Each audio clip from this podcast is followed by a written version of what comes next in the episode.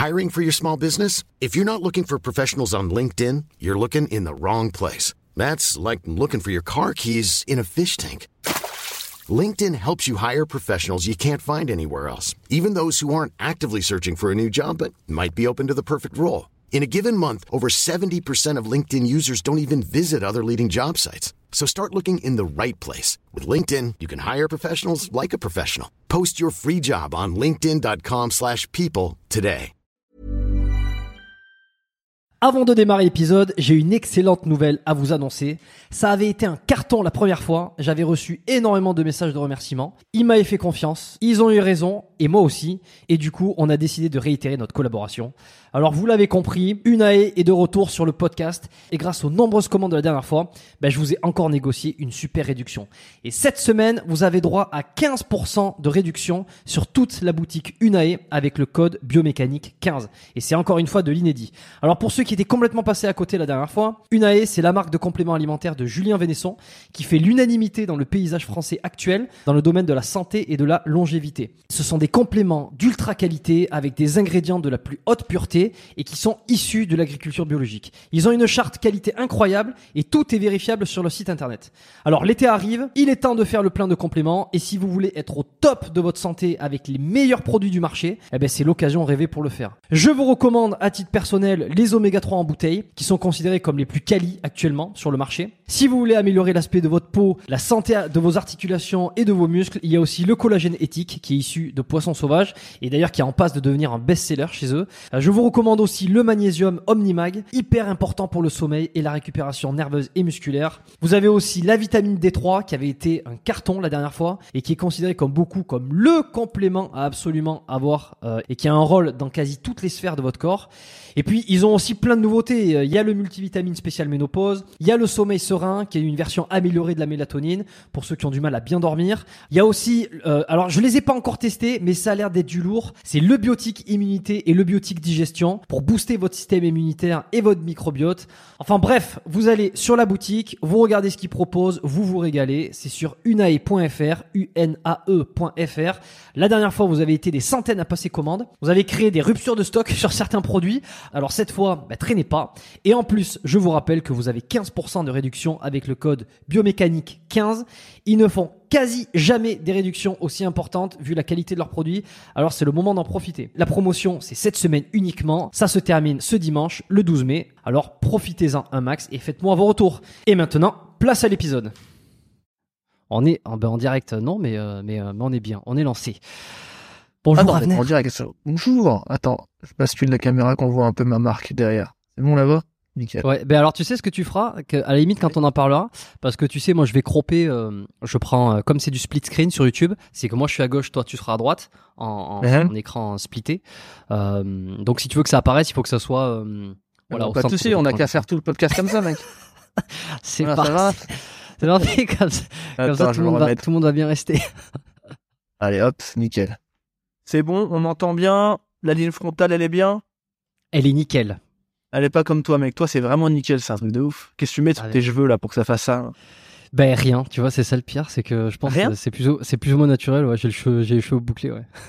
Après shampoing, peut-être, non? Ah, un petit head and shoulders, mais euh, Bon. Ah, faut pas mettre ça, c'est de la merde. je, je Allez, sais hop. que c'est de la merde. On va commencer par parler de ça, mec. Les produits toxiques qui nous entourent. Mec, Head and Mais- Shoulder, c'est de la grosse merde. Et ils font des bons shampoings antipelliculaires aujourd'hui. Euh, 95% de produits naturels. Ça marche très très bien, mec. hein. Il faut que tu me les files, hein. il faut que tu me files la ref. Bah, au thym, tu prends, tu prends des, des, des shampoings au thym. Le thym, c'est un bon antipelliculaire. Ça marche très bien. Ok, ok. Head Bah. Shoulder, c'est, c'est du poison qu'on te fout Ouais. sur le crâne. Ça te sèche Ouais. le cuir chevelu, donc t'as pas de pellicule. Mais à la, à la seconde où, où t'arrêtes de prendre ce truc-là, t'en as dix fois plus. Ça fait des croûtes, c'est immonde, mec. Ah, tu me dégoûtes. Ah, bah, écoute, écoute, ça fait plaisir. J'ai jamais commencé un podcast en parlant de Head Shoulders et de, et de pellicule. Euh, mais écoute, pourquoi pas hein. Bonjour Abdel. Avec plaisir, mec. Bon, ça fait plaisir de te recevoir sur le podcast euh, parce que ça fait un moment qu'on se tourne autour. Enfin, que je te moment, tourne tu me autour. harcèles surtout, ouais. Ouais, Harcelé ouais. pendant deux ans, là. Non, Ouais, après, alors- moi, c'est compliqué. Comme je t'ai dit, euh, à chaque fois que qu'on voulait faire un podcast, tu m'envoyais euh, ton petit planning. Ouais. Et moi, ça marche pas. Enfin, pour moi, c'est pas possible. Je vois ça, je mais je peux pas, en fait. C'est-à-dire, mes journées, c'est colle au fur et à mesure de la journée. Ouais. Surtout avec des enfants, c'est pas possible. Là, bon, bah, c'est bon, ça marche. Ça marche. Les enfants, ils sont, ils sont gardés. j'ai mon endroit, je suis peinard, j'ai mon micro, mon setup, j'ai du temps, j'ai l'envie. Donc euh, voilà. Nickel, on, va, on va se- faire plaisir, on va pouvoir parler de pas mal de choses. On va tourner évidemment euh, sur euh, ta marque parce que tu as créé une marque de compléments alimentaires il y a pas très longtemps. Et Oui, mais parlons- comment. Parlons de ça vite fait, pas la peine d'en parler trop, ça sert à rien. Parlons-en un petit peu. Parlons de, de trucs de santé, plutôt de conseils qu'on peut donner aux gens. Moi, j'ai plein de conseils. Ouais. Ouais, santé, bah, Ah je- ouais. moi j'ai envie de revenir. Alors attends, déjà, on va essayer de reprendre dans l'ordre. Tu vois, tu me, tu me fais perdre un peu les, les, pédales du podcast. désolé, mec. Vas-y, non, non, il y a pas de souci. Euh, garde ton rythme. Euh, ouais, non, c'est ça. On va pas. Juste, j'aime bien teaser un petit peu de quoi on va parler de ce que j'ai noté, tu vois, pour que les gens ils savent un peu euh, ce qui va se passer pendant cet épisode. Euh, les compléments, pause, euh, ta marque de compléments. Euh, Ben. J'ai envie qu'on revienne un peu sur ta transformation physique depuis un moment, tu vois, un peu comment t'arrives à gérer ça aujourd'hui. Mais Euh, 36 transformations physiques. Exactement. ouais. Avec Ouais. le tout, le, tout le, le départ et jusqu'à aujourd'hui. Puis aujourd'hui, t'arrives à tenir euh, ta shape, donc euh, t'as as un peu peut-être changé Ouais. de mindset, de routine, tout ça. J'aimerais bien qu'on en parle. Et euh, les acouphènes aussi, c'est un truc qui t'est arrivé il y a pas, y a pas si longtemps et qui t'a foutu un peu la merde. Euh, Ça fait un an. vraiment dans la santé pour le coup. Ah, ça, je peux en parler. Hein. Ça fait un tu an que je suis là-dedans, ça fait un an que je creuse comme un porc, donc je commence à devenir un expert un peu là-dedans. Vraiment, je, je, je me débrouille mieux que certains médecins qui, soi-disant, sont spécialistes de- des acouphènes. Mhm. Bah, je suis pas médecin, mais quand tu as une pathologie et que tu t'y investis à fond, à fond, à fond, bah tu découvres des choses et tu deviens spécialiste du domaine, c'est normal. Donc moi, je suis pas un, un expert de ouf, mais je commence à être quand même assez calé sur le sujet et, et j'arrive à tellement avoir de- des- des- des super résultats avec moi que je me dis, ok, ok, c'est du bon sens. Il y a plein de choses à changer dans son, dans son environnement, c'est que des questions de bon sens. Après, des fois, c'est une fatalité, tu peux rien y faire, mais il y a plein de trucs à faire quand même. Ok. Bon, mais Ça, les médecins, ils te le disent pas. On n'en parlera pas, mais on en, on en reparlera, pardon, mais les médecins, ils te disent pas ça. hein. Les médecins, euh, quand tu leur parles d'acouphènes, c'est eux, c'est une fatalité. C'est écoute, tu vas t'y habituer. Certes, on s'y habitue, mais en fait, tu peux pas dire ça à n'importe qui. Hein. Il y a des gens, tu leur, tu leur dis ça. et alors, Ça leur coupe le tu truc. sais ouais. pas.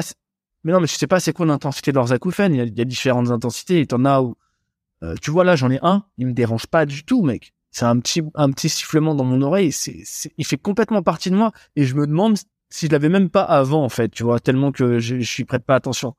Hmm. Mais des fois, t'as des acouphènes, ils ont une intensité où quand on te dit tu vas t'y habituer, tu dis mais c'est pas possible, je peux pas m'habituer à ça. Ça, je, je, je me tire une balle en fait. On peut pas s'habituer à un truc atroce, tu vois. Donc euh, les médecins, ils sont, ils sont dépassés par ça, hein, les acouphènes.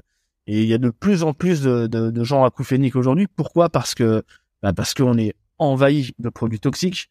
Après, le facteur numéro un, c'est le casque. Tu vois là, je l'ai Le mis bruit, ouais. bas et, et c'est pas de la musique à fond, donc ça, ça va, c'est pas agressif mais on a, on a tendance à se mettre des écouteurs, à mettre de la musique à fond, on, se- on, se- on réfléchit pas, et on se défonce les tympans. Et après, c'est fini, hein. il suffit d'une fois et c'est terminé. On en reparle, on en Mm. reparle, on en reparle. D'accord. d'accord. Vas-y, continue, continue ton introduction, vas-y. Euh, pas plus, hein, euh, je vais te laisser prendre la suite en te demandant de te présenter simplement. Pour savoir ce que Avenir acouph- acouphénique, voilà, je suis un expert des acouphènes. Bah, alors pour ceux qui me connaissent, bah, je vais pas me présenter. Pour ceux qui ne connaissent pas, moi, je suis, je suis vidéaste depuis 10 ans, euh, un peu plus de 10 ans. Donc, j'ai commencé YouTube avec euh, un format de caméra cachée parce que je voulais me faire connaître et, et c'est ce qui me semblait le plus pertinent à l'époque. Ouais. Et certes, ça, l'a- ça l'a été parce que ça, ça, ça a grave marché hein, pour l'époque. hein. On, on parle de millions de vues hein, par, par vidéo, donc euh, c'était un peu l'âge d'or de YouTube. C'est-à-dire, c'est- c'était un âge où financièrement, c'était pas évident parce que c'était, il y avait une- comme une forme de pureté et de désintérêt dans, dans, dans le format que, que moi je proposais ou qu'on proposait la plupart des youtubeurs. Et du coup, euh, ça marchait très bien au niveau de l'audience, mais au niveau financier, ça marchait pas. Et avec le temps, j'ai dit bon, je vais pas faire de la caméra cachée toute ma vie, et surtout, j'ai pas envie d'avoir cette étiquette de eh mec, tu fais des caméras cachées. Enfin, ça, ça fait un peu beauf quand même. Hein. C'est-à-dire, quand t'as 20 ans, ça passe. Passer 30 ans, je trouve que ça fait un petit peu beauf, à moins d'être une pointure, genre euh, François Damien. euh, voilà, François Damiens ou ou alors euh, Baffy, tu vois, c'est c'est très Ouais. différent quand ils ont fait des caméras cachées euh, à 30, 35, 40 piges. C'est c'est produit, c'est encadré, c'est hyper ingénieux, c'est intelligent et c'est un coup de maître, tu vois. Donc là, ouais, à ce niveau-là, je dirais pas non, parce que là, ça devient un vrai travail de comédien, d'acteur. Mais au niveau que j'avais moi il y a 10 ans, si aujourd'hui je faisais ça, je me dirais bon mec, tu fais un peu pitié quoi, tu fais tes petites caméras cachées, c'est marrant, mais ça va, ça va deux secondes. Il y a 10 ans, ça avait beaucoup de sens, ça avait énormément de sens pour moi de faire ça, parce que ça m'a donné beaucoup d'audience, ce qui fait que j'ai pu convertir cette audience à moi ce que j'avais dans la tête, à savoir la musique classique, à savoir la fiction, à savoir l'entrepreneuriat, le, la, le, l'art de la France, tu vois, l'art de la table, le l'art de la vie, euh, les projets, mille projets, le sport, toutes ces choses-là, tout, tout ce qui me passe par la tête. Donc en fait, j'ai très très bien fait de faire ce format-là sur les 1 million de, visionneurs de l'époque. Euh, peut-être pas un million, on va dire sur les 500 000 abonnés plutôt. Eh ben, il y en a quand même euh, un noyau dur de 50 000, 60 000 qui sont là depuis 10 ans et qui, qui, et qui me suivent. ouais. qui restent bien sûr. Hmm. Et alors, tu t'as commencé ça, c'est marrant, tu m'as dit pour te faire connaître. C'était quoi le but? Quand tu commences bah, à faire des caméras cachées, tu, dois être une star C'est pas forcément pas vraiment une, une star, c'est que comme j'avais 24 ans, j'ai fait une énorme dépression. De dire moi j'avais un, taf avant, enfin j'avais pas de taf. Hein. Moi j'ai j'ai arrêté l'école à 15 ans. Et, et quand j'ai commencé YouTube, c'est que je sortais d'une dépression où je savais pas ce que j'allais faire de ma vie, parce que j'étais dans une période chaotique. 24 ans. 24 ans, t'es perdu et 23, 23 ans, presque 24. Et je me souviens que c'était l'époque, l'année où Jardin il a eu son Oscar pour The Artist. Ah oui, putain, ça, en fait, ça me paraît tellement pas si loin en plus. C'est pas si loin, mais c'est loin quand même. Hein. C'est il y a 10 ans, quoi, un peu plus de 10 ans. Et en fait, je regarde, je regardais ce mec en me disant putain, mais ce gars-là, moi, je me souviens euh, quand il était à Graine de Star, tu vois, et quand il faisait un une fille, et quand il faisait tous ces trucs-là, et c'était incroyable déjà. Enfin, son évolution, elle était incroyable. Et je me suis dit putain, mais vas-y, euh, c'est maintenant ou jamais, quoi. Et je me suis acheté une caméra et j'ai commencé mes trucs dans mon coin. Et, et j'ai dit c'est maintenant ou jamais. J'ai eu raison parce que c'était vraiment maintenant ou jamais. Enfin, je pense. Pour mon profil à moi, c'était maintenant ou jamais. Donc, euh, j'ai commencé. Euh, ça va, ça a marché assez vite. En fait, j'ai pas commencé avec des caméras cachées. J'ai commencé avec euh, des, des sketchs, tu vois, sans expérience, comme ça, en disant tiens, je vais tenter un truc. Et comme j'avais un petit peu d'amis sur Facebook, j'avais je crois 1500 amis à l'époque, et eh ben ça faisait déjà de l'audience parce qu'avant, quand tu mettais un truc sur Facebook, il y avait 1500 personnes qui, qui le voyaient, tu vois, c'était un truc de ouf. Donc quand je sortais ma vidéo, elle faisait 1000 vues. C'était un truc de fou, tu vois. Et c'était du podcast, c'était des petits sketchs à la con. Et j'ai vu que ça, ça montait, mais ça montait trop Ça montait tellement peu. C'est-à-dire, j'ai mis trois mois à faire 3000 euh, abonnés. Je me dis, ouais, c'est cool, mais je crois que je vise autre chose quand même, tu vois. Et là, j'ai dit, vas-y, je vais tenter la caméra cachée. J'ai sorti un premier épisode dans un musée où je faisais un, un, un, gardien de musée, tu vois. J'y suis allé à l'arrache totale, sans réfléchir. J'ai demandé à un pote de me prendre un film en GoPro et je j'étais même pas euh, conscient de mes capacités en fait à faire ça et je savais même pas si j'allais réussir. Quand j'étais sur place, je me mais putain mais j'arrive pas, je sais pas quoi dire, je sais pas quoi faire. Et je sais pas, j'ai cherché l'impulsion comme ça, tu vois, je, je, je déambule dans les couloirs, je cherche l'impulsion avec un ton un petit peu agressif, mais c'est pas, on, sent que c'est pas un mec méchant dans le personnage des caméras cachées, on sent que c'est un gars, euh, un, un gars un peu paumé, quoi, un gentil con, tu vois, un gentil con, un peu agressif, mais on sent pas de méchanceté euh, dans le truc. Donc ça fait que ça, ouais, ça a marché, même s'il y avait un gars qui rentrait dans les gens un peu, on sent que le mec est très gentil. Donc euh, c'est ce qui a, c'est ce qui a plu, c'est qu'on était à la frontière du, attention, t'es à la frontière de dépasser les bornes, mais on sent que t'es un gentil, donc ça marche. Au fur et à mesure des épisodes, je me suis calmé, j'ai, hmm. j'ai dosé le truc, et puis c'était, ça m'a rendu malade de faire ça, c'est-à-dire les caméras cachées. Je me suis dit putain, ça marche ah de ouf, parce que quand j'ai fait la première, je suis passé de 1000 vues à 10 000 vues euh, direct un soir. Hop, en tendance directement. Dès que je sortais une caméra cachée, j'étais directement euh, de, euh, en tendance. C'était un peu l'événement de YouTube à l'époque parce qu'il y avait pas beaucoup de gens qui faisaient des caméras cachées. Et j'ai fait partie un peu de l'âge d'or euh, à ce moment-là, dans ce format-là. Mais ça me rendait malade parce que, un, c'est très très très très dur à faire. Genre, c'est un enfer, quoi. Vraiment, euh, d'aller faire des trucs comme ça en étant filmé à l'arrache, de rentrer dedans, c'est très dur. C'est un combat, mais quand t'es dedans, après, ça va, ça passe. Et c'est Excuse-moi, le, combat, c'est quoi? C'est sur toi-même? C'est difficile de te sortir de... de, de... Mais t'es extraverti quand même de base. Je veux dire, t'es pas un mec qui a du mal à... Ah, c'est plus compliqué que ça. C'est-à-dire le combat, quand je dis que c'est moi-même, c'est oui, certes, je suis extraverti. Aujourd'hui, je fais de la caméra cachée sans caméra cachée, en fait, tu vois. C'est-à-dire la caméra, elle me filme et je vais avoir la, le même bagou, en fait, que si j'étais en caméra cachée, la, même répartie, genre de truc, tu vois. Mais en étant filmé. Parce que je suis foncièrement ce mec-là. Et je suis, je suis devenu encore plus avec le temps. Tu prends en maturité, en expérience, tu deviens encore plus. Mais quand je dis que c'était un combat contre moi, c'était que le fait de vouloir exceller tout de suite et ne être totalement impatient, parce que je suis très impatient, je, je, je serais incapable de faire du François Damien dans le sens, lui, il va tourner 30 fois euh, une séquence pour avoir la séquence, tu vois. Ouais. Moi, c'était une fois pour l'avoir. Je me donne pas deux chances parce que c'est trop insupportable de faire ça et j'aime Mais pas faire ça. c'est-à-dire, c'est c'est quoi, t'emmerder les gens de- Enfin, de, penser que t'emmerdes les gens C'est quoi que- Non, c'est, je sais pas. C'est, euh, je suis un putain de feignant, je crois. Vraiment un putain de feignant à ce niveau-là. Et c'était difficile de me dire, euh, euh, je vais devoir faire ça longtemps, parler longtemps, trouver des trucs. C'est son, son cerveau, c'est, pas évident, mec, hein, de faire travailler son cerveau à forte intensité comme ça. Euh, je m'en suis rendu compte avec le temps que c'était compliqué même aujourd'hui avant chaque tournage. J'en ai fait plus de 500, tu vois, des vidéos. Avant chaque tournage, j'ai toujours ce petit trac, cette petite appréhension, ce petit truc de ah, il va falloir que je fasse travailler mon cerveau, il va falloir que je l'enclenche pour avoir le bagou, la répartie, euh, tu vois, au moment venu. Mais en fait, je me rends compte que ça se fait plutôt naturellement. Mais j'ai toujours l'appréhension de me dire est-ce que ça va toujours le faire? Est-ce que ça va toujours le faire?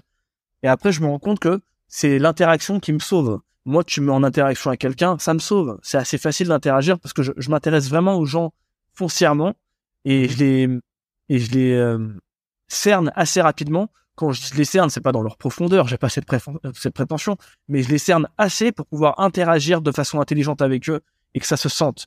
Mais bien sûr que ça se sente à l'image, parce que pour moi, je suis connecté qu'il y a une caméra qui me filme. Je suis toujours connecté à ça, tu vois. Et à l'époque, la caméra cachée, c'était plus difficile parce que la caméra aujourd'hui, elle me, elle me protège, alors qu'avant, c'était l'inverse. Ça a été caché, donc je devais faire ça. Il y avait un jugement également. Et moi qui veux exceller en une seule fois parce que c'est mort, je veux pas le faire deux fois. Et moi qui me complique la tâche à 1000% à faire des trucs très très compliqués, alors qu'il y a plus simple à faire même en caméra cachée. Je me rappelle de quand j'ai, euh, je, suis parti dans une banque pour demander un crédit euh, en faisant passer pour un mafieux. C'est très très dur de trouver une banque qui te prend tel jour, à telle heure, sans rendez-vous, mettre sa caméra, ne pas se faire cramer, être tout seul sans pote, c'est un cauchemar. Alors qu'après, j'ai vu qu'il y avait des mecs qui sortaient euh, des caméras cachées euh, hyper faciles, mais tellement ingénieuses, tellement euh, des idées de génie où tu te dis putain, pourquoi j'ai pas fait ça?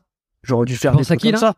Moi, je Tu pense à Grégory Guillotin. Tu vois, quand il a sorti des, des premières caméras cachées, euh, nous là, la chaîne nous, il y avait des trucs tellement simples qui demandent ni répartie, euh, ni implication euh, euh, dangereuse, ni euh, voilà, c'est juste euh, un, un euh, comment on dit, une action.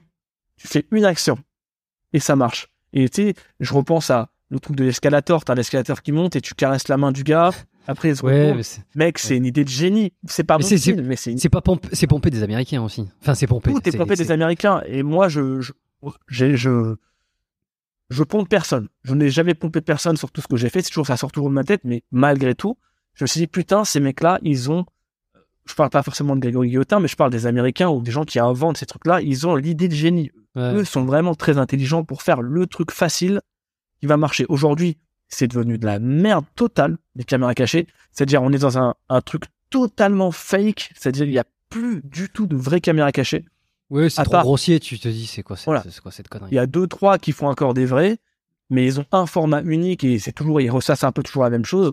Et sinon, tous les autres, c'est que du fake, fake, fake, mais euh, c'est, ça n'a aucune valeur. Et moi, je regarde ça d'un regard genre, laisse béton, mec? Ça ne raconte rien. Ça, c'est- Ouais, ouais, c'est presque un nouveau format finalement. C'est faire de la caméra cachée tellement euh, extrême euh, que c'est, ça en est, c'est clair que c'est faux. Tout le monde le voit. Ça veut même pas se le cacher quasiment. Il y a des trucs, tu, tu vois qu'ils veulent même pas le cacher, et tout le monde accepte ça parce que c'est une nouvelle mise en scène, presque. c'est du divertissement. Allez, pourquoi pas. Si c'est vendu comme Ouais. du divertissement, je dis pourquoi pas. Hmm, bon, je regarde pas trop moi. Et euh, là, tu vas rentrer dans une banque avec une caméra tout seul, parce que quand t'es, quand t'as un pote qui te filme, il y a un peu ce délire de quand tu vas faire ta connerie, euh, de se dire ah il est à côté, c'est un peu, c'est pour la caméra, il est là, il me regarde. Il y a une espèce de complicité où tu peux, j'imagine que tu dois un peu te déresponsabiliser lorsque tu fais l'action de, la caméra cachée. Quand tu vas tout seul dans une banque, que il y a pas ton pote à côté de toi qui te filme, que c'est toi-même qui te filme, il y a pas un sentiment de solitude très bizarre? Ah, mais c'est désespéré, mec. C'est même pas solitude. C'est c'est un mec qui est complètement désespéré, euh, qui sait pas quoi faire pour se faire remarquer. hein. C'était clairement ça. C'est-à-dire, moi, je me disais, bon, il faut que je Eh oui. marche. Euh, à chaque vidéo que je sors, il y a toujours plus d'abonnés. Donc, euh, j'avance vers mon, mon rêve. Je croyais que mon rêve, c'était d'être acteur et tout ça, mais en fait, pas du tout.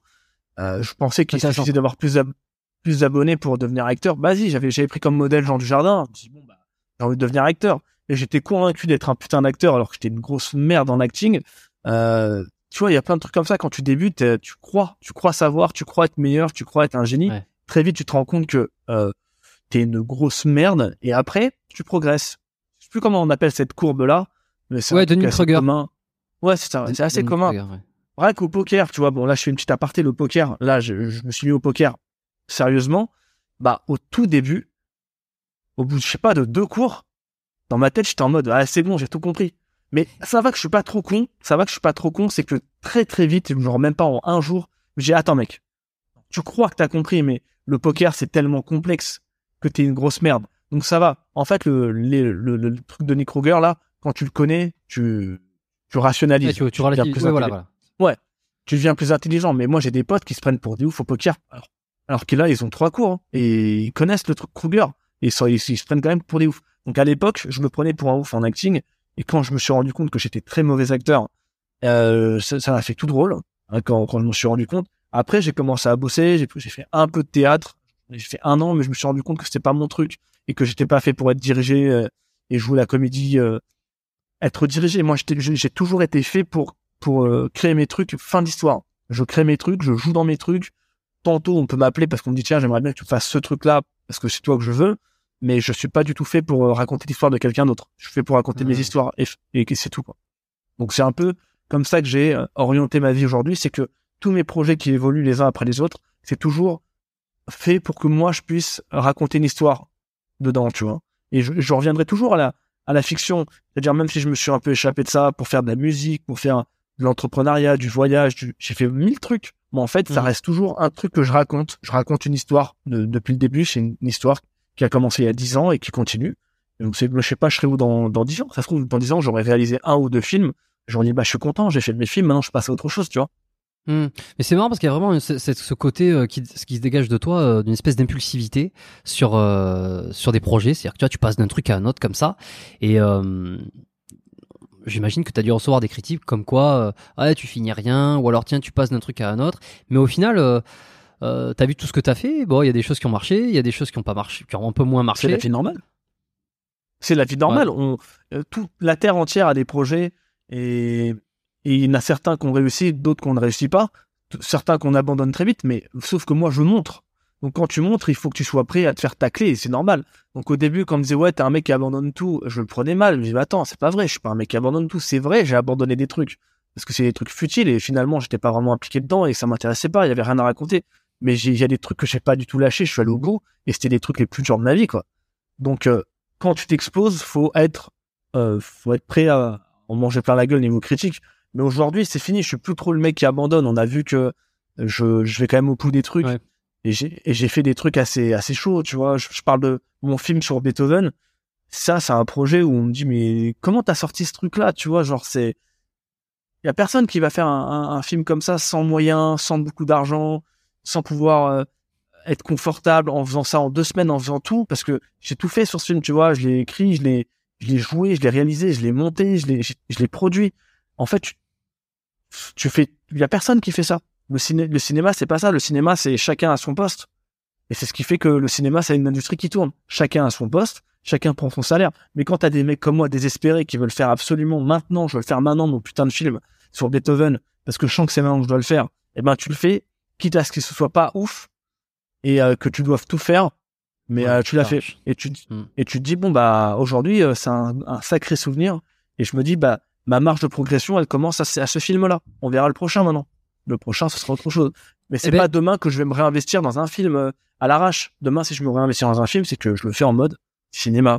Tu vois, Grosse pour de bon. Ouais, eh ben, eh ben justement, c'était c'est ton, ton projet chargé, c'est ça, sur l'histoire de mec qui décide de faire sa première cure. Non, c'est pas vraiment le mec. Alors, ce film, il a beaucoup évolué et il a tellement évolué au, au point que je ne vais pas le faire. Tu vois, ça qui est dingue. C'est-à-dire, ça a été un projet, bah, parce qu'en fait, il est pas viable. C'est un Alors, film que j'ai écrit. C'est extra... euh, je te coupe deux secondes, mais c'est extrêmement dommage parce que euh, je pense que tu fais, t'es, le mec qui pourrait réaliser le film dont tous les go muscu aimeraient, arriver à porter à l'écran quelque chose que tous ceux qui pratiquent la musculation en France aimeraient voir et qui, n'y aura jamais parce que tous les réalisateurs qui existent ne sont pas intéressés par ce gilet parce que c'est trop niché, parce que si cela. Et toi, t'es dans, t'es vraiment à la, croisière entre le cinéma, la fiction, la muscu. Ça fait dix ans que, enfin, ça fait plusieurs années que t'es dedans. Et, euh, et, quand t'avais sorti ce projet-là, tu vois, en nouvelle, je m'étais dit, putain, c'est génial. Là, il va euh, rassembler tout ce qu'il sait faire, tous les gens, tu. Ah oui, ça me semblait logique, c'est ce que je voulais faire, c'était tellement logique dans ma tête de faire un film comme ça. Mais quand, je dis qu'il est infaisable, c'est que j'étais convaincu que je devais faire ce film-là pour un premier film, pour ensuite pouvoir faire mes films plus personnels. Mais en fait, ça marche pas comme ça.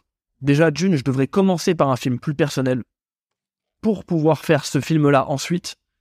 Ah ouais? Faut d'abord que je me fasse. Ouais, c'est plus comme ça qu'il faut le voir. Et surtout, l'infaisabilité de ce film-là, c'est que j'ai besoin d'un physique hors norme pour le rôle principal. Hors norme, parce que le mec est chargé. Et euh, tu fais pas un film qui s'appelle Chargé avec un scénario comme celui que j'ai écrit, avec un mec lambda ou avec euh, des images de synthèse, tu vois. Tu dois avoir un mec énorme, vraiment, que son corps il parle. C'est-à-dire Flo- pas besoin Florent- de charge. Florent d'Horizon Florian Poisson, je veux dire. Non, non, non, d'Horizon, toi. euh, Il y, a- il y a Florent Poisson, mais euh, je pense à Florent d'Horizon que j'avais reçu sur le podcast et qui avait fait une série euh, de fiction qui était passée sur Fran- France 2, aux animaux la guerre, je crois, et qui jouait à l'intérieur en bodybuilder. Euh, il est, il est body, il est, il est, il il prend des, il prend des produits, il s'en cache pas. hein. Il en a Ouais, pris. On avait fait un podcast où il en avait longuement parlé. Et et lui, ben, il a été dans cette série-là, tu vois, aux animaux la guerre. Je vais regarder Regarde, son physique. Je regarde deux secondes Florent d'Horizon. bah, il est impressionnant. hein. Il a un gros physique. Florian ou Florent? Florent. D'Horizon Ouais. T'es fait d'Horizon. Florent d'Horizon. Et en plus, en plus, il est bon, il est bon acteur, tu vois. Ah, je vois. Euh, Ok. Non, c'est pas trop le physique euh, ni le visage que j'imagine pour le rôle, mais je- je- je- j'y reviens. Je connais Ouais. pas, je sais pas comment il joue, mais en fait, euh, voilà. Bon, là, tu vois, tu me donnes une solution au problème, on va dire. Oui, Mais c'est plus compliqué que ça. C'est plus compliqué que ça. Et mon film, il est écrit, j'ai mis du temps à l'écrire, il marche. Et ensuite, quand je l'ai proposé à une prod, la prod, elle m'a dit, ouais, euh, super, nous on valide, nanana, mais par contre, il faut que tu fasses un court métrage avant, sur le même thème, tu vois. Tu vois, putain, il faut que je fasse un court métrage alors que j'ai écrit un long. euh, Putain, pourquoi, je- pourquoi je dois faire un court métrage alors que j'en ai déjà fait plein et- En fait, non, ils me disent, oui, t'as fait plein de trucs, c'est bien, mais t'as pas fait un court métrage ciné, avec une image cinéma, un vrai truc. Ils m'ont dit, même si ton Beethoven, c'est joli, c'est pas encore du cinéma. Je fais, oui, c'est vrai, je suis conscient de ça. Donc, Mais je me suis mis à alors, excuse-moi, mais c'est quoi la différence Juste 30 secondes, c'est quoi la différence dans ce cas-là? Parce que c'est quoi? C'est la caméra que tu vas utiliser qui va faire que ça fait cinéma d'un coup? Non, non, c'est plus que ça. C'est justement ce que je t'ai dit tout à l'heure. Chacun a sa place. Tu vas voir une image ciné, chacun a sa place. Commence pas à disperser euh, euh, ton esprit. Un réalisateur, c'est un réalisateur, fin de l'histoire. Un acteur, c'est un acteur. Un producteur, c'est un producteur. Et quand t'as un mec qui fait producteur, euh, euh, réalisateur, régie, monteur, bah tu, tu disperses euh, ton énergie et ton savoir-faire et du coup t'as un résultat qui n'est pas professionnel. Donc euh, t'as un truc. Sauf si c'est Tarantino, est très quoi. important. Ouais, Tarantino, bah il fait quoi? Non, Tarantino, eh, Ah, il, il produit, joue pas. il hein. monte, euh, il joue- Oh, ouais, ouais, il a des petits. Ouais, il, Enfin, se- il se prend apparaît. des petits rôles. ouais. Non, c'est rien, c'est rien. Il apparaît dans son film, c'est mignon, c'est c'est rien. Et des fois, il y a même des scènes que Tarantino il réalise pas, mec. hein. Il y a des, il y a des scènes où il dit bon bah on va mettre une autre équipe sur cette scène-là parce que j'ai pas besoin de la faire. Euh, nous on a un truc plus important à faire et il s'en bat les couilles, tu vois. Il peut déléguer à ce moment-là. Tarantino, évidemment qu'il monte, c'est normal. Monter quand t'es réalisateur, c'est la base selon moi. C'est normal de monter ton film, Euh, de l'écrire également. Ces trois choses vont ensemble. Écrire, réaliser et monter, ça va ensemble. Produire, réaliser, c'est c'est différent. Déjà, la producteur, c'est un autre travail. Ouais. Mais du coup, quand tu fais un film et que euh, tout doit être réfléchi, tout doit être pensé, les décors, les costumes, absolument tout pour que ça donne un rendu cinéma. Et ça, c'est faisable, je serais capable de le faire. Mais euh, là, j'ai écrit un scénario de court métrage, j'ai, j'arrive pas à trouver le scénario idéal, j'en ai écrit un deuxième, et en fait, j'ai perdu le goût de ce film-là parce que l'essence même de mon film, elle est dans le long et pas dans le court. Et du coup, j'ai commencé à voir ailleurs. Ça fait trois ans que je suis dessus, mec. Au bout d'un moment, tu, tu, tu dis, ouais, bon, euh, vas-y, next, quoi. Un next, je passe à autre chose, quoi. Et le, le film, il est écrit, et franchement, pourquoi pas le faire un jour?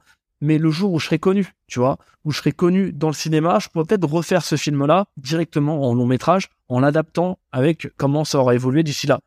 Mais en attendant, il faut que je fasse un, un vrai film qui sort de mes tripes à moi, qui raconte un truc de moi. Il faut que je me fasse connaître en tant que euh, cinéaste d'auteur.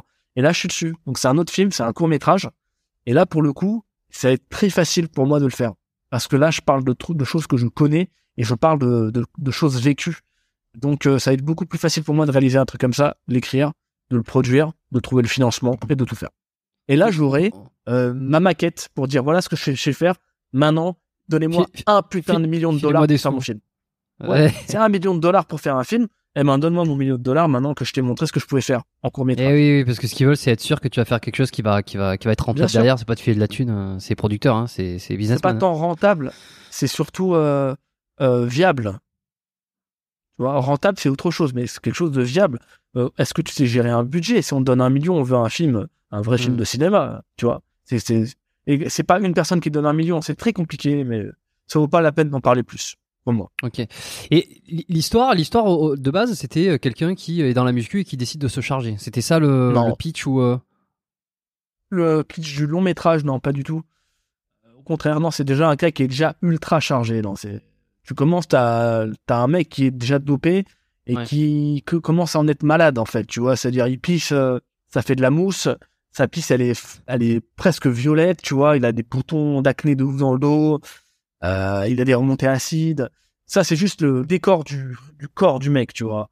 Mais après, il y avait une histoire de famille, il y avait une histoire d'amour, euh, il y avait euh, une rédemption, il y avait plein de... Franchement, le film, il est super sympa. Il est vraiment super sympa, il y a beaucoup d'humour dedans. Euh, une histoire de communautarisme aussi, tu vois. J'ai fait un, truc avec euh, euh, les les juifs, les musulmans, tu vois, euh, comment les conflits qu'il peut y avoir entre les deux, mais l'amour qu'il peut y avoir entre les deux également, parce que c'est un film qui traitait et de boxe thaïlandaise et de Krav Maga, tu vois, c'est pas que de musculation. Il y avait, il y avait tout un univers dedans, et il est toujours là. Et franchement, le film, il est pas mal. Il est vraiment bien. Tous les gens qui l'ont vu m'ont dit, ça se lit d'une traite. Les, les personnages, ils sont hyper attachants. Euh, il est bien, le film, quoi. Maintenant, c'est pas le moment de faire ce film-là. Même si c'est, on est dans l'air, du- c'est dans l'air du temps complètement. C'est pas le moment. Il faut d'abord que je fasse mes preuves ailleurs. Ok. Bon, écoute, peut-être qu'on le verra plus tard, quoi. Euh, Peut-être. J'espère, j'espère. Euh, J'espère aussi. donc, 23 ans, tu, com- tu commences à, à faire tes premières euh, caméras cachées. À partir de quand Parce que toi, ton, ta ton, ta perception, ton, ton habitude sur le sport, la santé, euh, c'était inexistant à- ce moment-là. Ouais. C'est quand, euh, quelle année tu, tu décides de faire une vraie transformation physique? Que- C'est quoi la chronologie? 2015, j'avais fait une web série qui s'appelle Derrière YouTube. Ouais, en fait, que la- super bien. Merci. Merci beaucoup. Euh, J'avais fait une première saison complètement à l'arrache, où je faisais un épisode par épisode. En même temps, j'apprenais au fur et à mesure à écrire, à réaliser, à jouer, à monter un petit peu, tu vois. Donc ça avançait. Et à la fin de la saison 1, on sentait que j'avais commencé à comprendre des choses. Et moi, je me suis dit, bon, ta saison 2, il faut la faire. Mais la fais pas comme un attardé. La fais pas euh, un épisode par épisode. Fais-la d'une traite. Et diffuse-la d'une traite. Et fais un vrai délire. Et dis, marque le coup. Marque le coup et, fais, montre que t'es impliqué, que tu peux changer physiquement pour un rôle. J'avais tellement soif de ça, mec, tu vois. J'avais trop envie, je me faisais, je me faisais des illusions. Je pensais que j'allais devenir énorme directement. Et, et j'avais fait un projet Ulule à l'époque pour faire la saison 2. Et je me rappelle quand j'ai lancé ce projet Ulule, je me suis fait incendier par, euh, Ah ouais par- ah ouais. C'était pas pareil qu'aujourd'hui. En fait, moi, j'avais fait de la caméra cachée et une web série qui marchait pas. Une saison 1 qui marchait pas. Même si sur les deux derniers épisodes, on disait ah putain, il commence à se passer un truc, tu vois. Mhm. Et en fait, je sors euh, un projet Ulule et les gens me disent mais vas-y, sale clochard, va travailler. euh, euh, tu crois qu'on va te payer pour tes projets de merde, personne ne les regarde. Et il y a eu beaucoup, beaucoup, beaucoup de commentaires comme ça. C'était pas genre euh, deux trois haters, c'était genre euh, 60% de gens mettaient ça. Et le Ulule, il marchait pas. J'avais demandé 5000. Ce qui est très peu, hein, pour faire une- toute une saison euh, comme ça. J'ai demandé 5000 et ça montait pas. Et me dit putain, Ça a dû C'est te dur à supporter. sacré coup, quoi. ah, c'était Ouais, très ouais. dur à supporter. Et finalement, bah, j'ai, refait des vidéos pour euh, faire la promotion et j'ai fini, fini par avoir 6000 balles à la fin du Ulule. Ok. J'ai cool, on me fait confiance. J'ai par contre, là, je peux pas décevoir les gens, quoi. C'est-à-dire, je suis obligé d'envoyer du lourd. Faut que je me donne à fond pour faire euh, une Ouais. saison 2 et, euh, et qui, qui en vaille la peine. Et là, je me suis dit, bon, bah, le mec, il va se transformer physiquement dedans, il va se passer des trucs. euh, Et j'ai écrit tout un scénario et hop, c'est parti. Et je crois que c'est un de mes projets préférés, mec. Ça- la saison 2 de derrière YouTube, c'est, c'est là où j'ai eu le, le déclic du sport. Je me suis mis au sport pour la web série et après, C'est resté. Après, c'est resté Ouais, parce qu'en fait, Non, c'est devenu, une devenu ta passion, quoi. pas, non, pas direct. J'ai fait du sport, j'ai changé physiquement, la série, elle s'est terminée, j'ai arrêté le sport, fin d'histoire. Voilà, basta, je passe à autre chose, je redeviens le mec qui boit de la bière tous les soirs, qui fume des joints, qui mange n'importe quoi, tu vois. Dans ma tête, c'est comme ça. Et en fait, j'avais tourné en parallèle des petits vlogs. C'était des sortes de making-of Je me dis, tiens, je vais les tourner, mais ce sera juste pour faire la promotion de la série sur une autre chaîne, plus tard, une chaîne qui va s'appeler Road to Sayen. Tiens, je vais m'appeler Road to Sayen, on verra bien. Et je vais diffuser mes petits vlogs de comment je me suis transformé en 210 jours. Et j'avais tourné tous ces petits vlogs en, en, parallèle, tu vois. Donc j'avais mon stock, j'avais 20 épisodes comme ça. Je dis, vas-y, ça fera la, ça va faire connaître la série comme ça. Et en fait, je diffuse ça après la série. Et les gens, ils accrochent de ouf. Mais de ouf. Ça fait plus de vues que la série. Euh, tout de suite, je prends des abonnés. Et quand j'ai terminé de diffuser tous les vlogs, les gens ils font mais alors quoi, tu vas arrêter là, c'est pas possible, mec, continue, s'il te plaît, continue, c'est trop bien, tu vois. Et j'ai dit bon bah vas-y, ok, si vous voulez je continue, moi je continue. C'est parti pour deux ans. Et j'ai fait une vidéo, c'est Road to Science, c'est sur deux ans maintenant, tu vois. On va voir jusqu'où je peux aller. Et je me dis bon bah j'ai un prétexte pour faire, pour créer du contenu. Et je à, j'ai commencé à devenir un vlogueur. Et j'ai commencé à vloguer tout ce que je faisais. Et là j'ai dit tiens, je commence à trouver un équilibre dans ma vie entre le sport, le vlog. Euh, financièrement, ça commençait à aller bien aussi parce que le fait de vloguer, bah, ça m'a apporté pas mal de sponsors. À côté, je commençais à aussi avoir euh, des partenariats de, de qualité, mec, avec Yamaha, avec euh, le CNC, avec des euh, Nomad Play, vraiment des trucs prestigieux, tu vois. Et ben, ça commençait à rouler, je commençais à gagner un peu d'argent, je commençais à avoir plein d'idées de plus en plus. Des idées de, de tiens, j'ai envie de monter une marque de ça, une marque de vêtements, envie je faisais plein de trucs, je tentais tout. Il y avait plein de choses que j'abandonnais. Et le truc qu'on me, reproche le plus, quand on me dit ouais, t'es un mec qui abandonne, ça fait tellement pitié, mec, on me reproche d'avoir abandonné le grand écart. Parce qu'il y a, il y a six ans, j'ai dit ouais, j'ai envie de faire le grand écart, c'est un de mes objectifs. Et au bout d'un mois, j'ai dit bon, ça commence à me casser les couilles ce truc-là, j'en ai rien à foutre et j'ai, j'ai, arrêté quoi. Il y a des gens qui me ressortent ça encore aujourd'hui, tellement pitié ces gens, tu vois. Ouais, tu lâches tout, t'as abandonné le grand écart. Bon, ferme ta gueule, mec. Ça comme si tout le monde, euh, comme si tout le monde tenait absolument tout ce qu'il disait. Euh.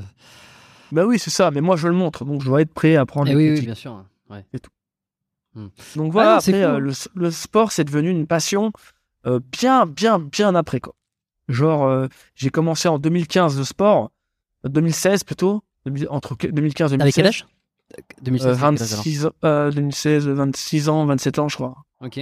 20, 2015, 2015. 27, entre 26 et 27 ans, j'avais. Quand même quelques années après le début de ta chaîne, quoi. Ça n'a pas été immédiat. T'as as fait beaucoup de ah bah caméras cachées, beaucoup de choses avant de, de, passer sur cette série euh, qui a tout déclenché, quoi. C'est exactement pour ça que les gens se sont vraiment attachés. Je suis pas devenu je suis pas venu sur YouTube directement bodybuilder en mode c'est mon taf.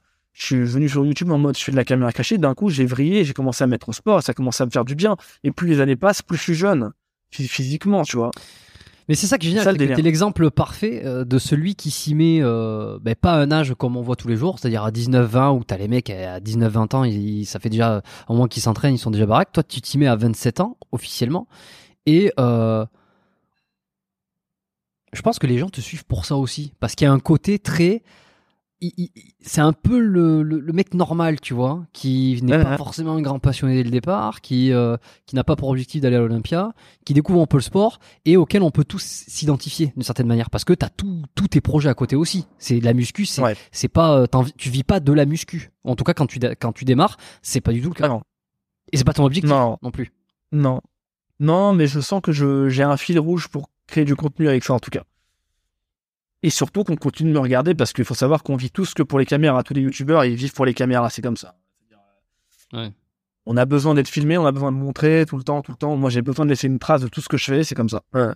C'est, ce qui fait que j'y arrive. Sinon, bah, bah j'arrête. Hein. J'arrête. Ça, te fait flipper de, de, te dire, euh, tiens, ça, je l'ai pas, ça, je l'ai pas en pris en, en c'est pas dans la boîte, ça, c'est pas dans la boîte, ça, j'ai pas pu montrer ça. Ça va, j'ai, j'ai, mis assez de trucs en ligne pour euh, commencer à me détendre sur ça, mais il y a des fois, je me dis putain, c'est dommage. Ah, c'est dommage. Aujourd'hui, il y avait un truc incroyable à filmer, tu vois. Mais c'est pas, ça va, ça va. Pour ça, j'ai une petite angoisse quand quand on vient me filmer, on me dit tel jour on va venir te filmer, et je me dis putain, j'espère que ça va le faire aujourd'hui. J'espère qu'il va se passer un truc, tu vois. J'espère un peu la caméra quand même. Ah ouais, c'est mon c'est mon ami au moment où euh, j'ai passé le les cinq premiers kilomètres, tu vois. Genre on va dire tu dois faire un marathon. Euh, les cinq premiers kilomètres, c'est un peu difficile une fois que tu les as passés, bah, la caméra, ça devient ma pote. Et là, ça devient très facile pour moi. Ça, ça marche tout seul. Et des fois, le, démarrage, voit, hein. ah oui. Non, non, mais alors le démarrage, je sais pas. Ce qui se voit, euh, c'est que la caméra est ta, est ta pote à mon. Alors je sais pas comment t'organises, euh, parce que moi je, je suis, euh, je, je, suis régulièrement toutes tes vidéos parce qu'en fait ça me fait marrer, comme beaucoup. ça se voit que t'es hyper à l'aise. Je sais pas comment tu les construis, si t'attends d'être à l'aise pour ensuite euh, vraiment filmer, prendre Ouais. des éléments pour faire les montages ou quoi. Mais il y a un truc, on se dit, mais il passe son temps à dire des conneries, à être. On dirait Ouais. que quand t'es filmé, t'as, euh, je sais pas, le mojo, le, le truc, la dopamine qui en fait te fait enchaîner conneries sur conneries et t'as une confiance de fou. Ça, ça, ça donne vraiment cet aspect-là où le mec il est inarrêtable. Bah, c'est la caméra, c'est vraiment ma pote. Et comme je te l'ai dit, il y a deux trucs qui font que ça, ça, ça marche. C'est soit, bah, tu sais, là, dernièrement, je, on me filme souvent tout seul. Et c'est là où c'est le plus dur. C'est-à-dire, il y a Louis qui vient me filmer. Et c'est là où j'ai le Mhm. plus l'appréhension. Je me dis, putain, il vient me filmer. Vas-y, bah, commence à filmer, mec. Allez, c'est parti, hein. Et c'est pour ça que je demande très souvent à Louis de me filmer dès qu'il arrive. Du mec arrive avec la caméra allumée. Comme ça, je trouve l'imp- l'impulsion tout de suite. Et après, c'est de- parti. Ouais. Ouais, C'est ouais. l'autoroute, tu vois, je fonce, euh, je cours à 200 à l'heure et je finis mon truc. Alors que quand euh, c'est en mode industriel, salut, bonjour, rendez-vous à telle heure, le tournage il commence à 9h30, action, oh mec, c'est un enfer pour moi. Donc quand je suis tout seul, bah c'est une petite angoisse, il faut que je trouve l'im- l'impulsion, elle vient. Et quand il y a l'interaction, ça va. L'interaction, c'est c'est un vrai confort pour moi de d'avoir quelqu'un en face de moi. Quoi. Parce que je vais le taquiner, je vais le taquiner et ça va être facile et ça va être sympa et ça va être bonne ambiance et on va rigoler et, et, et on va parler sincèrement et ce qui ça va être ça va être génial quoi. Ah, et puis t'as des running des gags dans les vidéos. Te faut Ouais. des mecs qui répondent un peu. Mais t'as des running gags Non, dans les trucs. Alors, je sais pas. bah, Tu vois, moi, il y en a un qui, qui me revient où tu disais t'arrêtais. On, dirait que t'as un mot par vidéo que tu vas répéter tout le temps.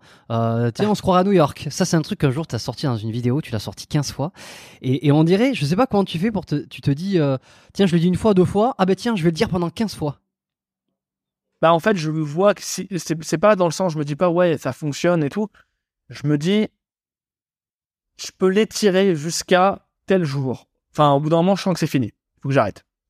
C'est pour ça que souvent il y a des nouveaux mots, tu vois, des nouvelles phrases, des nouveaux trucs qui sortent de nulle part. C'est que je me dis ok t'as fait ton temps avec ce truc là. Euh, je vais critiquer personne, mais t'as des youtubeurs, ils ont une phrase, un mot, ils le disent, mais pendant 10 ans, mec. Pendant 10 ans, ils répètent le même mot, ils arrêtent jamais, tu vois, et ils sont trop contents à chaque fois. Mais comment vous faites, les gars Moi, le mot, je m'en lassais au bout d'un moment. J'ai fait un certain nombre d'épisodes avec, je l'ai dit, c'est un running gag, ça fait marrer les gens. Next, c'est bon, il y a plus rien à retirer de ce truc-là. Maintenant, on va trouver un autre truc, tu vois. Euh, c'est pour ça, et ça, ça c'est un, ça, ça fait partie de mon, profil de mec qui veut tout le temps changer, tout le temps changer de domaine, de- d'énergie, de mentalité, tu vois. Donc, euh, ça- ce genre de running gag, ça va suivre un petit peu, on va dire, tu vois, ça va suivre la tendance du moment, quoi.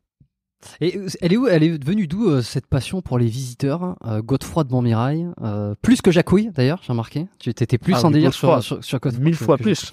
Bien sûr. Forcément. Godefroy. Non, et bien sûr. Godefroy, non, bah, les visiteurs, j'ai découvert ça quand j'étais petit. C'était une révélation quand je l'ai vu. Je dis putain, c'est incroyable.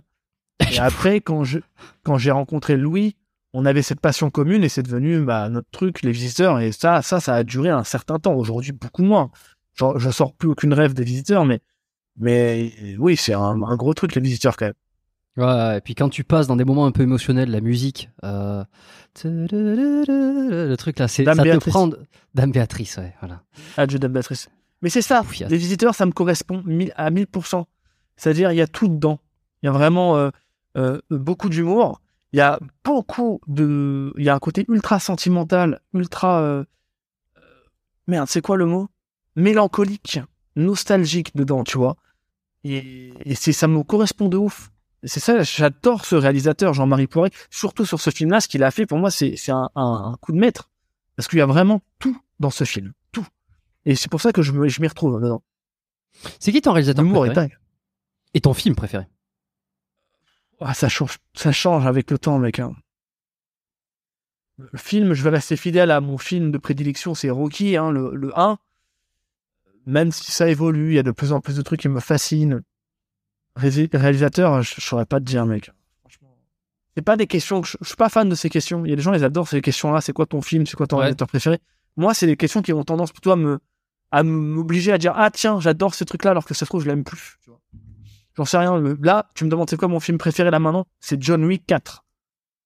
Mec, je l'ai Bah, vu la semaine dernière, j'ai pris une claque. J'ai pris une claque, j'ai dit c'est incroyable, incroyable, tu vois. Bah voilà, c'était c'est mon film préféré là euh, cette semaine. Tu vois. Après la semaine prochaine, ce sera un autre. Kubrick? Ouais, ça va. Ouais. Ouais. Parce qu'à donné, Ouais, t'avais quand, même, euh, quand même le style Kubrick. Hein. Ah bon? Il y a quelques années. Mais j'ai pas fait exprès alors. Mais toi tu l'as toi. hein. Mais j'ai- j'avais pas fait exprès alors à ce moment-là. Euh, j'ai pas fait exprès. Et non, Kubrick il a, il a fait, euh, fait. Alors tu vois, si tu me demandes le film préféré de Kubrick, là je pourrais te répondre. Euh, The Eyes Wide Shut. C'est Ouais, lequel? Ouais, bien sûr. Parce que la scène, euh, bah, il y a la scène euh, de, de de la sectaire là de ouf là avec la musique, elle est incroyable. Ouais, quand il il a arrive un- pour la première fois dans la secte Ouais. avec la musique, là, c'est- oui, c'est. c'est- Ouais, mais ça, ouais, ça, elle est ouf la musique. Mais surtout, il y a un truc qui flotte sur ce film pendant tout le film. Jusqu'à la fin, on sait pas, on ne sait pas vraiment si ils l'ont buté ou pas, tu vois. Ah, on sait pas si c'est un pur hasard. Et même à la fin du film, t'es encore dans le doute. Je fais putain, et c'est balèze. Ce film-là, il est vraiment bien. Et Kubrick, Mm. j'ai pas tout regardé. Je me suis réservé euh, l'Odyssée de l'espace, je l'ai sur mon ordi, et euh, Barry Lyndon, Lyndon, je les ai toujours pas vus. Incroyable, ouais. Les deux, là, je me les réserve pour les regarder dans un bon confort, avec un bon son et tout, ce qu'il faut. Hmm. Ouais, non, mais regardez, ils sont, ils sont exceptionnels. Moi, je pense que je les ai tous regardés, ceux de Kubrick, parce que j'étais un grand, grand fan pendant des années. Euh, je le suis toujours, hein, euh, mais bon, moins parce que j'ai passé le truc. Et euh, j'ai, vite compris pourquoi c'était un, un des cinéastes les plus adulés. Euh, parce que il arrive à faire de ces trucs qui sont incroyables. J'ai adoré Tarantino aussi, mais Kubrick, il y a un côté psychologique malaisant, tu vois, dans, dans Eyes Wide Shut. par Psychédélique, exemple, ouais. Et puis passer Tarantino, de, c'est... ouais, Paris, passer de Dar- Barry Lyndon à Odyssey de l'espace. Bah, tu dis le mec qui gère tous les, tous les genres presque.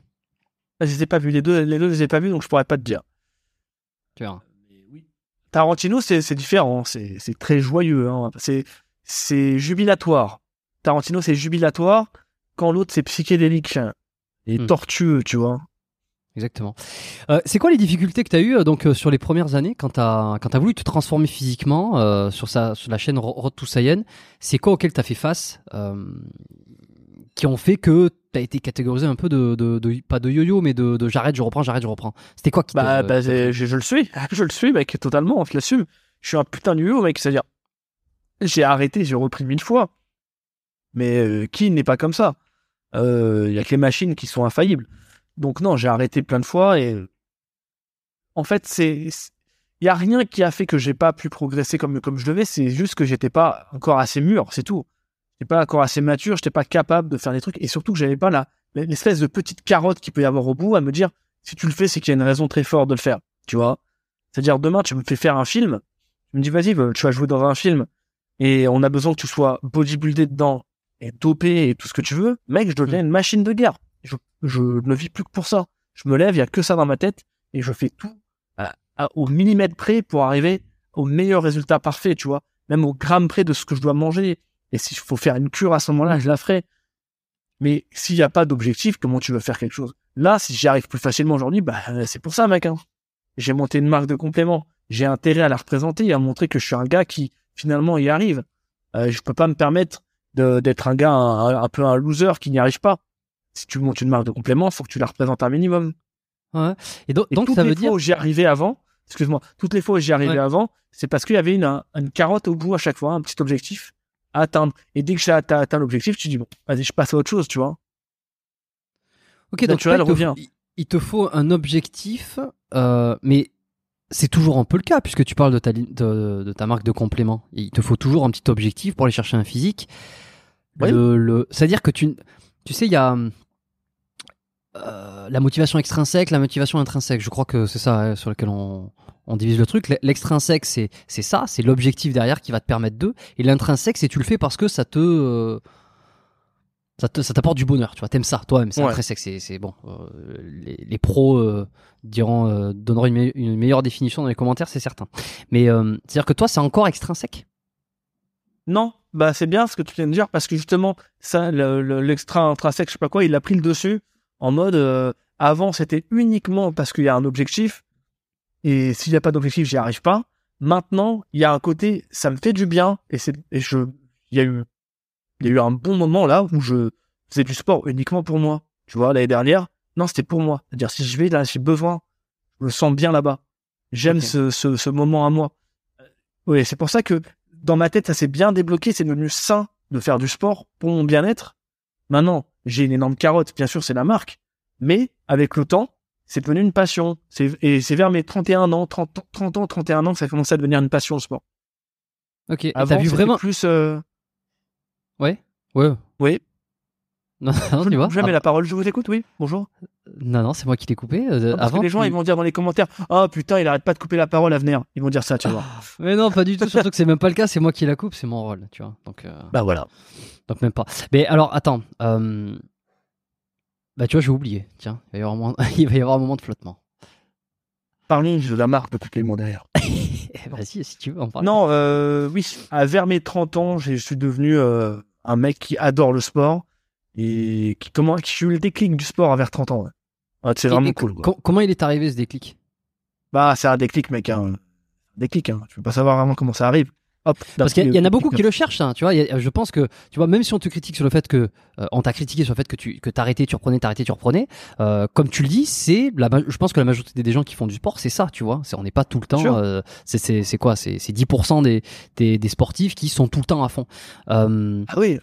et alors on recherche tous, tous do- doivent rechercher ce, ce déclic, ce truc à partir de quand ça ne va plus être dans une contrainte, à partir de quand ça fait partie de euh, mon identité pour la vie? Je me, je me demande si c'est pas un moment où t'as tellement fait de sport que c'est tellement devenu une habitude que c'est que ça commence à rentrer dans, tes, dans ton ADN, mec. Tu vois?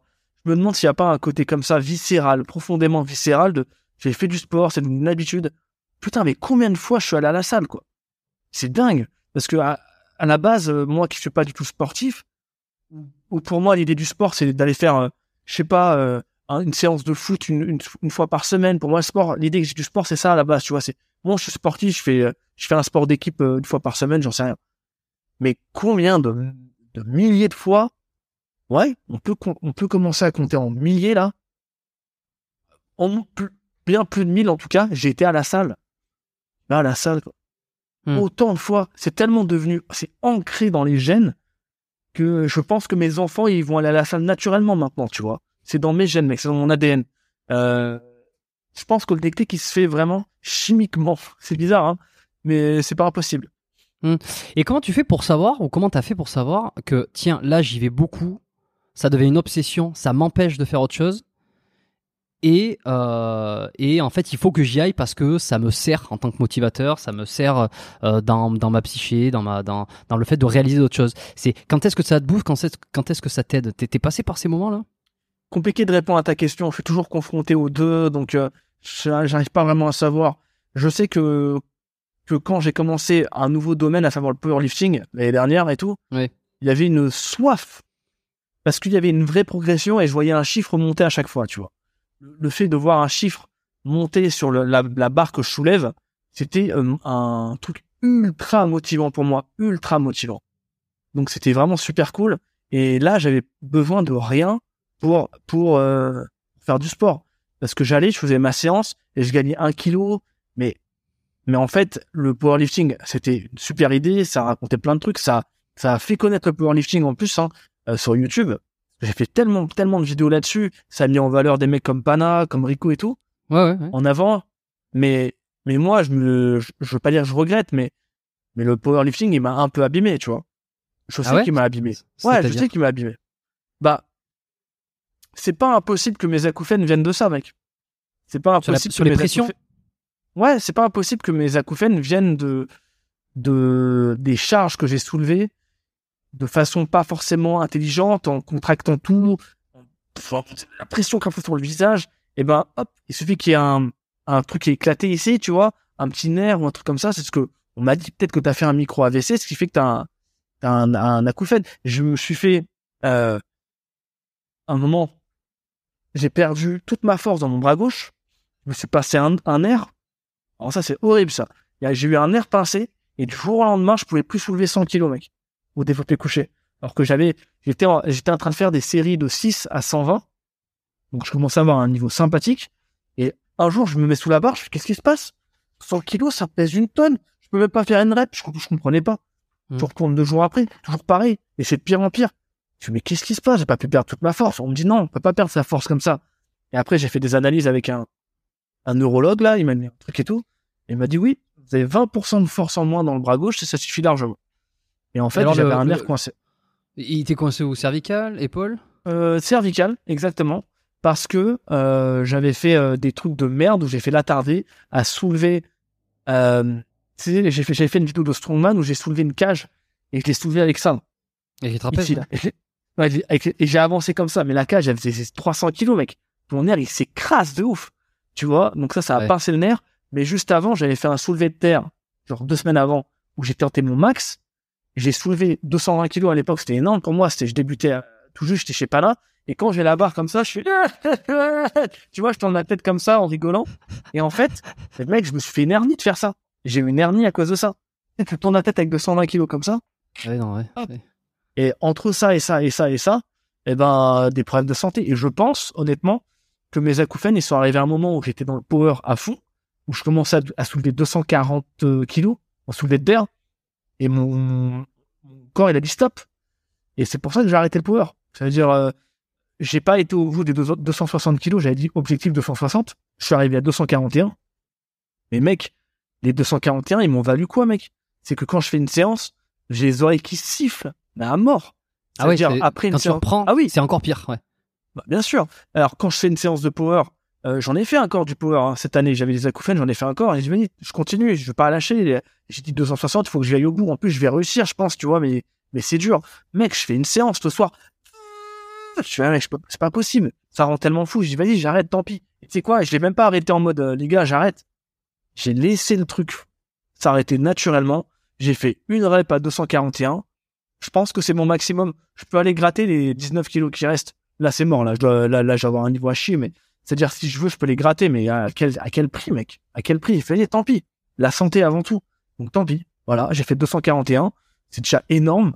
Euh, 260, c'est pas pour moi. Mon corps, il veut pas. Il veut pas d'une façon ou d'une autre, il veut pas. Donc, euh, euh, j'ai arrêté le power et maintenant, je fais du body, tu vois. Et le body, c'est, c'est un peu plus simple pour le corps. C'est moins difficile. Et surtout que là, j'ai 34 ans. Je suis pas vieux. Mais on va dire que passé 37, 38 ans, ton corps, il commence à dire, eh, vas-y, mollo, mon suave, tu vois, tranquille avec euh, tes grosses charges, euh, surtout si t'es naturel, euh, tu vas commencer à te blesser. Donc, moi, je pense que j'ai fait les choses intelligemment et j'arrête à temps le powerlifting pour faire euh, du body. attention, je charge quand même la barre, hein, je soulève lourd, sinon c'est pas intéressant, mais c'est plus facile pour mon corps. Et je gère mieux avec mes acouphènes, quoi. Ok. T'as as demandé à des powerlifters euh, s'ils avaient eu des acouphènes. Enfin, t'es- tu t'es renseigné dans ce, secteur-là, ouais? Qu'est-ce qu'ils t'ont dit? bien sûr. On m'a dit non, c'est pas lié, c'est pas lié. Moi, j'ai fait mes recherches. Oui, c'est pas lié. Mais en fait, les acouphènes, comme je le dis, il y a autant de raisons d'avoir des acouphènes que d'humains sur Terre. C'est Ouais. l'acouphène, c'est un symptôme de quelque chose, en fait. Et on n'arrive pas, dont on ne connaît pas, ouais. on n'arrive pas à guérir ce truc parce que ça peut correspondre à un million de trucs différents. Donc, moi, je n'écarte aucune possibilité, aucune thèse. Et pour moi, c'est presque évident que quand tu serres ta mâchoire, tu contractes tous tes muscles, tu fais la méthode Vassalva et que tu empêches ton cerveau de s'oxygéner, c'est presque logique qu'il se passe un truc au niveau cérébral, tu vois, que ça pète un petit peu. Donc, euh, mon acouphène ne me surprend pas. Et de toute façon, je te dis, j'ai tellement saigné le truc, là, cette année, les acouphènes, à tout analyser. Et aujourd'hui, je peux vivre avec. Et surtout, euh, je sais comment les... Les diminuer, ouais. À mort. À mort. C'est-à-dire, des fois, ça marche pas, malheureusement, parce que des fois, c'est un truc... c'est- plus fort que toi, comment ça se passe dans ton corps, dans ton psychique, tout ça.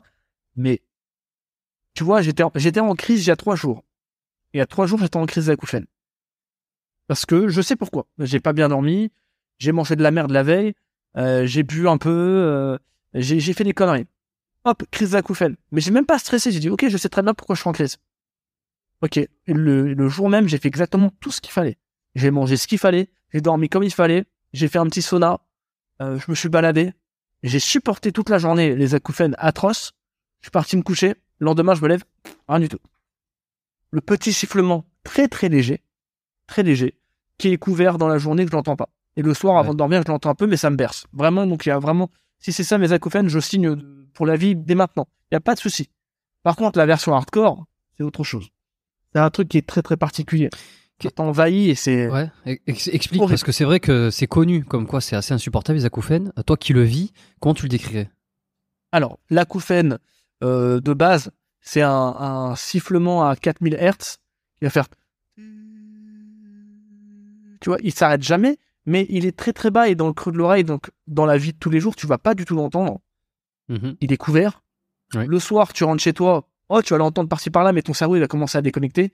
Et quand tu vas te coucher, bien sûr, il y a plus de bruit, tu vas l'entendre, mais c'est pas un truc de ouf. Moi, je dors très bien avec, il y a pas de souci. Même, quand je suis en crise, je peux dormir avec mes acouphènes. Ça, j'ai beaucoup de chance, tu vois. Parce que là, c'est mort, ils peuvent pas dormir avec leurs acouphènes. Moi, j'ai beaucoup de chance pour ça.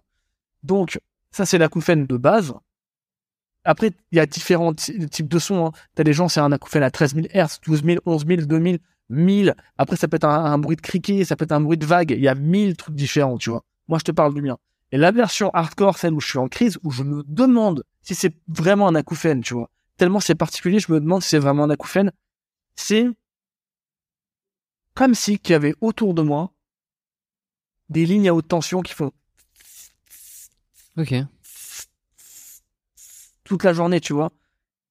Couplé à l'acouphène de base qui monte en intensité, je me dis, tiens, on dirait que c'est la résonance de mon acouphène qui est autour de moi parce qu'il n'est pas dans mes oreilles, il est vraiment autour de moi.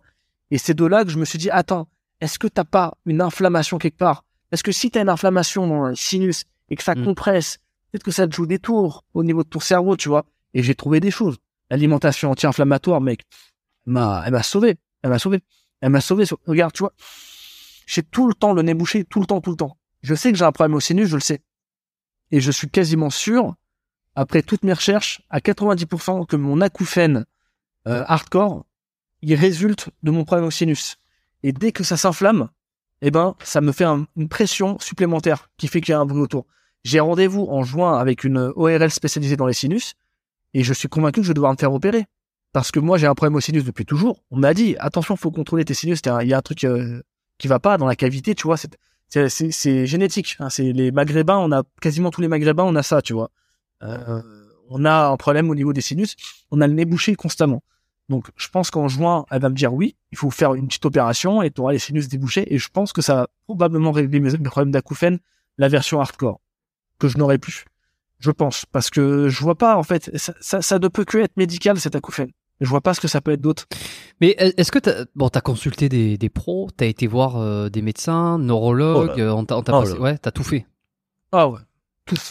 Ostéo, Bien sûr. Bio. Chiropracteur, ostéo, hypnotiseur, tout, mec. Et ce qui, a, ce qui marche le mieux, c'est moi qui me dis, ah, attends, euh, analyse-toi, essaie de te comprendre.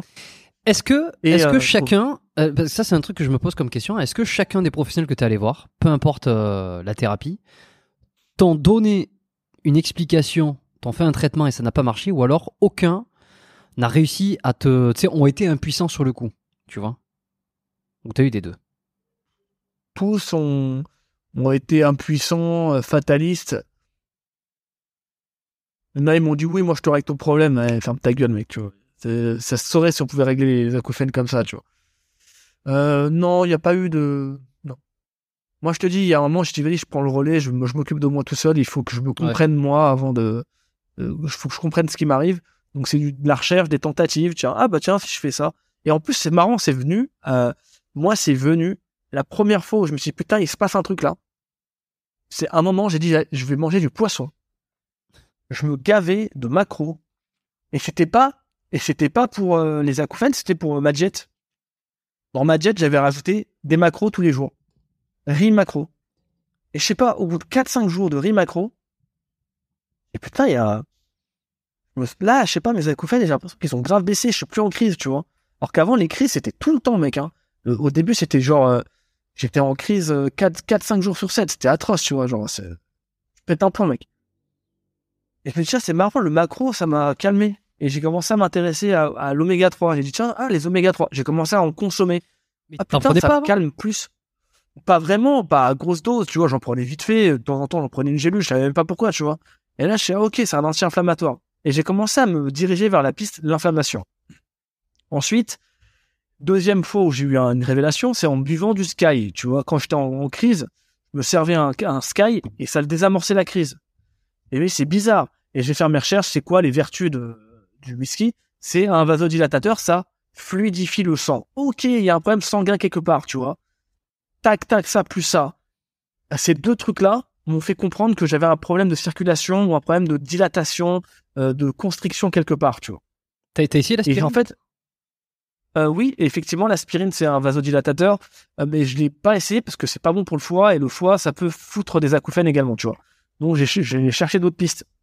Et maintenant, les trois pistes les primordiales, ce sont les oméga 3, enfin les les les oui, les oméga 3, l'alimentation anti-inflammatoire et le sommeil. Ces trois réunis, normalement, ton acouphène ça passe. Tu peux largement vivre avec. Si tu le fais tout le temps bien, il n'y a pas de crise. De temps en temps, il y aura une crise, mais tu vas faire ce qu'il faut dans la journée pour que le lendemain, ça aille. Mais par contre, si tu es souvent en crise, c'est qu'il y a peut-être un truc d'inflammé donc, en toi, il faut que tu ailles vérifier, tu vois. Blinde-toi d'anti-inflammatoire, si ça va mieux, c'est que tu as une inflammation quelque part. Donc, qui te cause probablement cet effet-là, tu vois. Tu l'as vu le film euh, Sound of Metal? Je crois qu'il est sur Netflix. Ouais, je l'ai vu. Ça, a dû te parler, ça, euh, parce qu'en bah, je l'ai euh, vu. Ouais. Je l'ai vu dans le cadre des acouphènes, tu vois. Bah, quand t'as des acouphènes, il y, a, un truc, c'est que tu veux voir à quel point le monde entier en a. T'as besoin que le monde entier en ait. C'est parce que c'est ça te plonge dans une solitude, un désarroi tellement profond que tu. Moi, je cherchais sur internet, je marquais euh, star avec des acouphènes, tu vois. J'ai besoin de ah me dire qu'il y a des gens euh, qui sont sur le devant de la scène et qui sont heureux, mais qui ont des acouphènes. Et en fait, j'ai putain, mais Stallone a des acouphènes, Keanu Reeves a des acouphènes. Euh, comment s'appelle? Bah, énormément de musiciens ont des acouphènes, bien sûr. Hmm. T'as Gérard Butler a des acouphènes. Enfin, j'ai vu que énormément de gens en ont et que c'est comme ça. Après, je me dis, tu sais, ça fait du bien de se dire, ah, tiens, euh, je suis pas tout seul. après, tu te rends compte que il y a quoi, on est 7, 8 milliards sur Terre, 7, 8 milliards, qu'il y a au moins 500 millions de personnes avec des acouphènes, tu vois. Tu fais, ah, d'accord. Après, t'as la version hardcore. C'est-à-dire, les 500 millions, ça se saurait, mec, hein. Si 500 millions de personnes voulaient se suicider et se suicider demain, ça se saurait. Mais tu vis avec, effectivement. Tu finis par t'y habituer, tu finis, tu vis avec. Hmm. Bon, bah, Mais le début, c'est très particulier. Très particulier le début. Quand tu viens de les avoir, c'est. Tu te souviens la première fois euh, comment ça s'est déclenché? Ah bah mec, je m'en souviens. C'est une date qui est gravée. Hein. J'ai fait ah, oui, sur un mur. Ah non, je m'en souviens comme si hier, mec. En fait, moi, j'étais chez moi. Ah non, non. J'étais chez moi. Et en fait, on devait déménager ici et je n'en pouvais plus de mon ancienne maison, tu vois. On vivait avec bébé, tout ça, un bébé dans une toute petite baraque. Euh, on avait acheté cette maison, mais on était dans l'attente du notaire qui nous valide un truc, tu vois. Et en fait, ça faisait déjà un mois qu'on attendait, alors qu'on était censé emménager. Ça faisait déjà un mois qu'on attendait en plus. Et là, je reçois un mail du notaire à 22h30, un mardi soir, où elle dit oui, désolé, euh, ça va pas être pour tout de suite que vous pouvez emménager. Euh, on a encore des problèmes à régler avec des papiers de notaire à la con là. Euh, on peut vous donner rendez-vous dans un mois de plus. Putain, j'ai vu le mail, j'ai, serré la mâchoire, je me oh putain, ça m'a tellement énervé. Deux minutes après, ça fait. Et en fait, à l'instant où ça a fait ça, je me suis dit, ok, ça c'est pour la vie. Je me suis pas dit, ouais, ça va passer. J'ai dit, ok, il y a un truc qui s'est pété dans ma tête là. Vraiment, c'est. Ouais, il y a un truc qui s'est cassé dans ta tête là. Il y, a un, y, qui a pété, un fusible qui a pété. Et j'ai dit, c'est pour la vie. Merde, ça y est, j'ai un truc pour la vie. Mais tout de suite, j'ai pas attendu deux jours pour me dire c'est pour la vie. Après, j'ai cherché sur internet, ça disait oui, ça peut passer au bout d'un mois, deux mois, trois mois. non, je savais que c'était pour la vie et je le sais que c'est pour la vie. Peut-être que ça partira, mais je pense pas. Mais ça me dérange pas. Je, je suis prêt à vivre avec du moment que je, m'enlève cette version hardcore. La version hardcore, elle est vraiment difficile. L'autre, elle me dérange plus. C'est pas, pas, ça me dérange plus. Et est-ce qu'on peut dire que euh, c'est une fois qu'on a un problème de santé euh, que on prend vraiment conscience de ce qu'il faut faire pour sa santé et qu'on ne déroge quasiment plus à la règle? Toi qui as toujours eu des objectifs, tu vois, un petit peu qui ont été changeants, euh, comme on le disait tout à l'heure, est-ce que ça aussi, le fait que tu aies un vrai problème, fait que la santé ne devient plus quelque chose de facultatif, de secondaire, mais passe au premier plan sur l'ensemble de, tout le reste Ah ouais, bien sûr. Exactement, t'as tout dit, mec. Quand tu attrapes un, euh, quand tu tombes malade t'attrapes un truc comme ça, un peu chronique, un truc qui, qui reste, tu réalises et tu prends conscience. Et il y a eu une sorte de déclic à ce moment-là aussi sur le bien-être, genre le... Parce que moi, je suis un peu de la théorie du foutu pour foutu, donc j'aurais très bien pu me dire, ah ouais, acouphène, foutu, bah vas-y, foutu pour foutu, alcool, tabac, euh, sale bouffe, bah... Si je suis défoncé du matin au soir... Groupe de ah, mec, si je suis défoncé... Ah ouais, bien sûr. si je suis défoncé du matin au soir, je m'en fous de mes acouphènes, tu vois. C'est aussi simple que ça. Tu te lèves, tu picoles. Bah, bon, tu fais plus rien de ta vie, tu deviens un déchet, hein. Mais, mais je me suis dit, bah, quand t'es, quand t'es ivre, tes acouphènes, tu t'en fous, hein. De toute façon, ça siffle dans tous les cas, t'en as rien à foutre. Mais moi, je suis un peu de la théorie du foutu pour foutu, mais là, non. Déjà parce que j'ai une famille, j'ai des enfants quand même. Mais je dis non, c'est important, il faut prendre soin. Le, corps, c'est vraiment un endroit où c'est une sorte de temple où attention à ce que tu fous dedans, quoi. Vraiment, fais attention. Donc, euh, bonne nourriture, prends soin de toi et fais tout ce qu'il faut pour euh, pour aller bien. Parce que quand ça quand ça te frappe, euh, moi, le côté psychologique, ça a été ah putain, je suis en train de vieillir. Tu vois, quand j'ai eu mes acouphènes, j'ai putain, pourquoi? Je suis en train de vieillir Ça y est, c'est le début de la vieillesse. Non, tu peux avoir des acouphènes à 3 ans, mec. Hein, euh, ça veut rien dire, tu vois. Mais oui, il y a, un déclic à ce moment-là et tu prends conscience de l'importance, l'énorme importance de faire attention. Et à l'époque, euh, t'avais fait beaucoup de vidéos à la campagne. C'est d'ailleurs, euh, je pense que t'avais eu, t'as reaché une, une grosse audience par rapport à ce, à ce- cette période-là. Tu mettais beaucoup en avant, parce que j'ai regardé un peu là pour préparer l'épisode. On pense que je prépare pas les épisodes, mais je prépare les épisodes. Euh, j'ai regardé un peu des anciennes vidéos, et en fait, Mais tu m'avais dit que tu regardais que- tout, mec. Tu m'as menti tout à l'heure. Ouais, non, mais si tu veux, je suis obligé de revenir sur quelques trucs de il y a 5 ans, je me rappelle pas tout. si T'as tu pas veux. une bonne mémoire. Alors prends des oméga 3, mec. C'est sélective, sélective là-dessus. Mais, mais en tout cas, j'ai revu. Mais je prends des oméga 3, mais euh, je les prends chez un concurrent malheureusement actuellement. Non, Donc, euh, prends chez moi, mec, s'il te plaît, merci. Et si tu me diras pourquoi. il faut- Tu, Bah, tu me diras Bah, je pourquoi. te le dis maintenant, mec. On a le meilleur taux EPA des achats, 420, 320. Euh, 420, 300. Pardon, Oula, j'ai dit une connerie, pardon. Mais c'est Ouais, le meilleur taux de, la meilleure formule possible, euh, en taux d'EPA des achats sur le marché. Et l'indice Ouais. de toxicité, c'est le, elle est extrêmement faible. On est en dessous de, de 7. Donc, euh, en dessous de 10, c'est très faible déjà. Nous, on est en dessous de 7 et on vise en dessous de 4, mais c'est plus ou moins la même chose. Et parce que c'est ma marque, tout simplement. Et t'es un ami, donc, euh, c'est- Bien sûr, donc tu vas me faire un code promo Voilà. aussi. bah, bien sûr, moins 20%. Moins 20% Euh, pour tous ouais. ceux qui écoutent le podcast. Ok. On a, attends, on, a, on en rediscute juste après. il, y a, il y a- il y tellement pas de négociation. C'est c'est fabuleux. Parce que moins tes codes 20%, c'est le moment où je commence. Enfin, je te fais un aveu. Moins 20%, euh, à partir de moins 20%, c'est, on rentre dans ma marge déjà. C'est-à-dire, euh, je peux faire moins 20% sans que ça impute ma marge. C'est comme ça qu'on fait un business. C'est-à-dire, en gros, il y a 10% de réduction officielle pour le, le client et 10% pour l'influenceur qui va prendre sa commission. Et à partir de là, ma marge, elle est là. Donc, je peux faire moins 20%. C'est juste que personne va gagner d'argent là-dessus. C'est-à-dire, l'influenceur gagne pas. Et voilà. Mais c'est pas grave. Ok, Je fais moins ok. 20%. Ok, attends, on, reparle, on reparlera de ça après. Je vais juste. euh, Moins sur, euh, 25, ok. Sur le. Oui, D'ici la fin, on en sera sur du moins 30, je suis sûr. Je. Je, je, On verra. je On verra. Bon, euh, t'as quand même propulsé euh, sur une audience qui était euh, qui était pas encore celle du feed game. euh, donc la campagne, les produits de la campagne, les produits du terroir, enfin du terroir. Ouais, une certaine forme de terroir, la bonne alimentation, bio. Euh, t'as été un des premiers à faire ça. Bah, tu Bon. dis n'importe quoi, là. J'ai pas fait ça, mec. Tu prépares pas ces épisodes. Il est bon, il est bon, Non, il est bon. Mais tu vas pas- tu vas pas voir. J'ai pas fait, euh, non, j'ai, en fait, j'ai pas promu ça euh, de façon, ouais, je l'ai promu de façon très Le naturelle. camembert, les légumes. Ouais, de façon très naturelle. Enfin, c'est même pas, c'est même pas promouvoir. C'était à la campagne, c'est comme ça, mais que tu ta caméra, il y a un camembert devant toi, c'est tout. Donc, euh, c'est ça la campagne. Ouais. Donc, je l'ai promu, oui, je l'ai promu en- de façon, bah, je suis à la campagne, voilà ce qui m'entoure. Il y a des poules, elles font des œufs, il y a du fromage, il y a des vaches. Voilà, c'est la campagne. Mais est-ce que c'est là que tu as pris conscience de, par exemple, le, le- le- la bonne bouffe, quoi? Est-ce que c'est dans ce moment-là ou ça a été avant ou ça a été euh, ou c'était inconscient?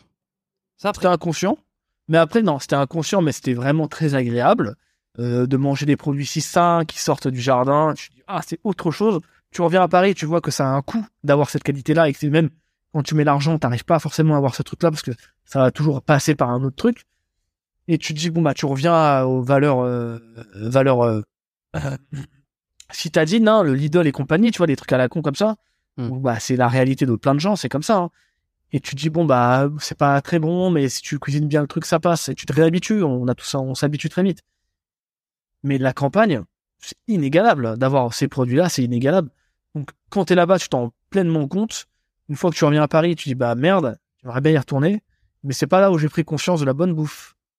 Euh, Enfin, si, prendre conscience que c'est très bon, oui, mais que c'est important pour le corps, non. Je l'ai pris cette année. Il y a un, cette année, l'année dernière, on va dire. Ok, ok. Bon, rappelle-moi 30 secondes. Qu'est-ce que, pourquoi, euh, pourquoi t'es allé à la campagne et pourquoi euh, on t'a on t'a réclamé euh, plein de fois d'y retourner et puis euh, c'est- c'est- cette période est passée quoi. Alors, la campagne, c'était une transition dans ma vie où ça se passait très mal pour moi ici avec euh, celle qui est ma femme aujourd'hui. Et du coup, je suis parti parce que je l'ai fui. Je l'ai fui euh, complètement. J'ai dit, bon, bah, ça marche plus. C'était pas ma femme à l'époque, c'était ma meilleure amie, mais ça marchait plus. Et du coup, euh, je, c'était toxique. J'étais intoxiqué par cette relation. Et je lui ai dit, je plaque tout, tant pis, je me barre à la campagne, quitte à tout perdre, quitte à tout arrêter. Et je pensais honnêtement que c'était la fin pour moi de YouTube quand je suis parti. Et j'étais convaincu que c'était le moment où j'allais faire mon film. Je dis, vas-y, bah, c'est bon, t'as fait du YouTube, maintenant focus-toi sur un film, va écrire ton long métrage, va à la campagne pour faire ça. Et c'est exactement ce que je me suis dit dans, dans ma tête. Je vais à la campagne, et je dis, vas-y, je vais filmer un petit peu, on verra ce qui se passe. Je mets ça en ligne et bam, ça a explosé. Je fais, ok. Donc, euh, moi qui pensais que c'était fini pour moi, euh, c'est l'inverse total. Donc, les gens, ils veulent la campagne. La campagne, c'était des, mon âge d'or à moi, personnel, sur YouTube et de Road c'était à la campagne. C'était de la folie, mec. De la folie. C'est ouf, hein. Je sortais, je sortais une vidéo tous les trois jours, tous les deux jours, et j'allumais ma caméra. Ça se faisait toute seule. Tu vois, t'allumes ta caméra, t'as la campagne, en 10 minutes, t'as une vidéo, quoi. Tu filmes d'une Mm. traite, une- un petit moment avec les animaux, et hop, tu dis deux, trois conneries, tu racontes comment ça se passe, tu mets ça en ligne, c'est en tendance, 200 000, 300 000 vues, et c'était comme ça, et, et là, j'ai eu euh, une croissance euh, de créativité dans ma tête à ce moment-là, tu vois, où j'ai dit, tiens, je vais te faire ça, je vais te faire ça. Et finalement, le long métrage que j'étais en train d'écrire, il s'est transformé en Beethoven. À la base, c'était un film euh, personnel que je vais faire maintenant, du coup, mais à l'époque, je savais pas du tout écrire. Ça s'est transformé à, bah non, tu vas faire un film sur Beethoven. Voilà. Et du coup, j'ai fait mon film sur Beethoven. Bah écoute. euh, Et la campagne, on me l'a bon réclamé pivot, parce quoi. que, ouais, on me l'a réclamé parce que c'était très, très spontané, très euh, apaisant euh, pour les gens d'avoir ces petites vidéos sans, sans, sans fioriture et sans artifice. Ça fait du bien aux gens. Et moi, on me voyait très apaisé là-bas, donc je pense que ça a plu à, à pas mal de monde aussi. Hmm. Tu penses rester quelques mois. Non, c'est fini. C'est-à-dire, c'est c'est une époque de ma vie où, où c'était très bien. Euh, si je retourne à la campagne, c'est que je déménage à la campagne. Tu vois, c'est très différent. Et c'est en projet, ça, par contre. Ça, c'est en projet ah, ouais. que. Ah oui, oui, oui, je t'ai Ouais, vu avec, euh, avec Jigme euh, parler que bah, en plus tu le vois euh, là où il est, ça donne envie, quoi, forcément. Ah, attends. En fait, là, si, on fait la petite transition, pourquoi j'ai monté une marque de compléments C'est que je veux maintenant ne plus dépendre de YouTube pour gagner ma vie. Donc, bien sûr que je vais toujours dépendre de YouTube parce que c'est par ce biais-là que je la mets en avant, la marque. Mais ce que je veux, c'est de me dire, je ne suis plus du tout dépendant de sponsors, tu vois, d'opé- d'opérations marketing, tu vois, à droite à gauche pour faire mes vidéos. Parce que si ma marque, elle marche, elle marche, dans deux ans, j'habite à la campagne. Je n'ai pas la moindre raison de vivre à Paris. Pourquoi je reste à Paris? C'est c'est une ville qui rend fou, tu vois. J'ai envie de me lever à la. Ouais, mais la logistique. moment- bon bah tu reviens à Paris, euh, tu reviens à Paris, tu prends un train et tu viens à Paris, j'en sais rien, tu vois, tu vas à la campagne pas très loin, au pire. Mais mais je suis convaincu parce que moi le taf de ma femme, elle peut pas le faire où elle veut malheureusement. Elle fait quoi? Ou euh, peut-être que. Euh, je dis peut-être pas, que pas dire. Je préfère pas dire, ouais. Fais, fais le trottoir. Bon, voilà. Elle peut pas le faire à la campagne. Non, mais ma, ma femme, elle est prête à arrêter son taf. Elle m'a dit qu'elle était prête à arrêter son taf. Si ça marchait vraiment bien pour moi, parce qu'elle a un très bon travail. Elle a un métier, elle a fait des grosses études euh, pour y arriver. Donc, euh, Ouais, gros Elle est- elle est dans la- elle arrête. ouais, elle est dans la justice. Elle travaille dans, la, dans le domaine de la justice. Donc, elle a, voilà. Elle pèse, elle pèse dans le game. Qu'est-ce qui se passe avec ta qualité, mec? Avec moi? Tu es tout Avec pixelisé. Ta qualité, t'es, tu es un pixel. Un pixel, Ah. un pixel géant, là. Je suis un pixel géant. Non, non, il y a pas de problème. Moi, je te vois toujours. Peut-être un. Eh ben, très bien. Félicitations. Une, une baisse de Félicitations. débit. Attends, je vais mettre mes 2001. Ouais, bah, c'est mieux. Alors, du coup, elle a un métier que, une vocation, tu vois, c'est un métier de, de, de carrière qu'elle a. Mais elle dit, bon, euh, si tu marches vraiment bien, je me vois bien arrêter mon métier pendant 10 ans, pourquoi pas, et revenir plus tard. Profiter de la quarantaine. Bon, elle n'a pas 40, mais si dans deux ans on se tire, elle aura 37, 38 et moi j'aurai 36, et se dire on se barre, et vivre 10 ans à la campagne, même plus, elle, elle reviendra pour faire son métier plus tard ici, ou alors elle le fera là-bas, ou alors elle changera de domaine. Donc moi, je pense que si ça cartonne vraiment pour, euh, pour moi avec Broadway, euh, la question, elle se pose même pas. C'est sûr qu'on va vivre à la campagne. C'est beaucoup trop bien, la campagne. C'est beaucoup Hmm. trop bien. Et tu, tu l'as jamais montré, hein, ta femme. hein? On l'a jamais vu sur, euh, sur une Non. vidéo. Non, il n'y a aucune raison de la montrer. C'est pas, il n'est pas question de montrer euh, ma vie privée, euh, enfin ma femme. J'ai montré un peu mes enfants un petit peu et je les montre plus. Ouais. Mais euh, ma Mais c'est ça que je me demandais. Non, C'est ça que je me demandais parce qu'à un moment donné, t'avais basculé, t'avais bien dit que tu montrerais pas tes, tes enfants. Et puis il y a eu quelques quelques quelques passages comme ça où tu les as, on les a vus en. Ouais, j'avais envie, en j'avais envie de montrer, j'étais tellement fier et tout. Maintenant, c'est la deuxième. Bon, allez, c'est bon, on connaît. Euh, je vais pas montrer, mes- je vais arrêter de montrer mes enfants. Elles commencent à grandir. Ça peut Ouais. arriver qu'on voit en story. Ma femme, euh, euh, personne, on la verra pas. On la verra jamais en vidéo. Jamais. C'est quoi? C'est la peur? C'est toi, tu veux pas la montrer. T'as peur que. ah non, c'est anonyme. C'est cool, faut- elle. elle veut- euh, Non, c'est anonyme. C'est-à-dire, c'est par rapport à son métier et tout. euh, Ouais. C'est, elle n'a pas à être vue sur YouTube. euh. Mais t'es fort pour Et ça, hein, parce pas- que t'as toujours réussi à garder le truc, euh, alors que tu fais. Quand on te voit, on a l'impression que t'es d'une transparence absolue, mais il y a des il y a des choses que qui sont euh, que t'as vraiment réussi à garder euh, pour toi, quoi. Bah, c'est la vie privée, comme on dit, tu vois. Donc, Ouais. je te montre assez ma vie privée, mais je te montre pas tout, parce que ouais, il y a des trucs que tu montres pas, c'est comme ça. Tout le monde veut faire la meilleure marque de compléments alimentaires, euh, de compléments pour sportifs. Euh, tout le monde se revendique euh, d'avoir la meilleure qualité. Ouais. C'est vrai, la meilleure qualité. Et oui, je sais que tu vas me dire ça. Euh, comment vrai. on fait pour faire la meilleure qualité, sachant que tout le monde dit faire la meilleure qualité? Alors, dire faire la meilleure qualité et faire la meilleure qualité, c'est deux choses très distinctes, déjà, cher ami. Pour faire la meilleure qualité, c'est simple. Tu as des fournisseurs, tu leur demandes le meilleur complément, le top de la qualité de ce qu'ils ont. Parce que les fournisseurs, ils vont te dire, voilà, on propose plusieurs formules différentes, plusieurs associations de trucs. Donc, si tu veux euh, du bas de gamme, eh ben, on a cette formulation. C'est c'est c'est noué de, de de pas très bonne qualité, c'est-à-dire c'est du fond de cuve, c'est des mélanges de plusieurs cuves différentes on te brade ça, tu la vends, tu mets tes arômes, tu mets tes colorants, tes, additifs, ça un goût de cookie, t'es content, tu la vends et il y a des gens qui achètent et qui se posent pas de questions. Ça, c'est quand t'es dans le bas de gamme. Après, t'as le milieu de gamme, t'as un truc un peu mieux, et après, t'as le haut de gamme. C'est comme ça. C'est toujours, t'as deux, trois euh, gammes différentes, tu vois, standards différents. Et ben, quand tu veux faire la meilleure marque, chaque fournisseur, tu dis, je veux le meilleur de ce que vous avez à me proposer. Et tu étudies si le meilleur de ce qu'ils ont à proposer, si c'est vraiment le meilleur dans tous les cas, tu vois. Donc moi, quand je te dis que je veux faire la meilleure marque. Il y a plein de marques qui sont les meilleures finalement. C'est-à-dire moi, aujourd'hui, la qualité de mes produits, elle est similaire à d'autres marques qui sont de très très bonne qualité aussi. Ça va différer un petit peu parfois sur un complément, tu vois. Par exemple, sans citer mes oméga 3 de Broadway, ils sont meilleurs que les oméga 3 de la d'une marque chez qui je- avec qui je travaillais juste avant. Mais ils sont meilleurs un petit peu, tu vois. C'est-à-dire sur le, le- la formule euh, EPA, DHA, on est meilleur, on est mieux situé qu'eux.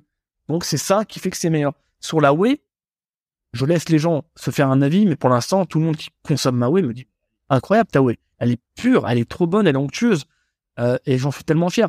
Donc pareil sur la whey, on est tapé sur euh, la whey native en isolate, c'est vraiment l'excellence, et on fait attention que ce soit pas un mélange de plusieurs whey, parce que t'as as des t'as des marques, des fournisseurs qui te font une bonne whey, mais ils font un mélange de ça va de là, là, là, ils mélangent tout. Nous, s'il y a un mélange, c'est de petites fermes, tu vois, qui travaillent un peu dans le même, dans le même périmètre.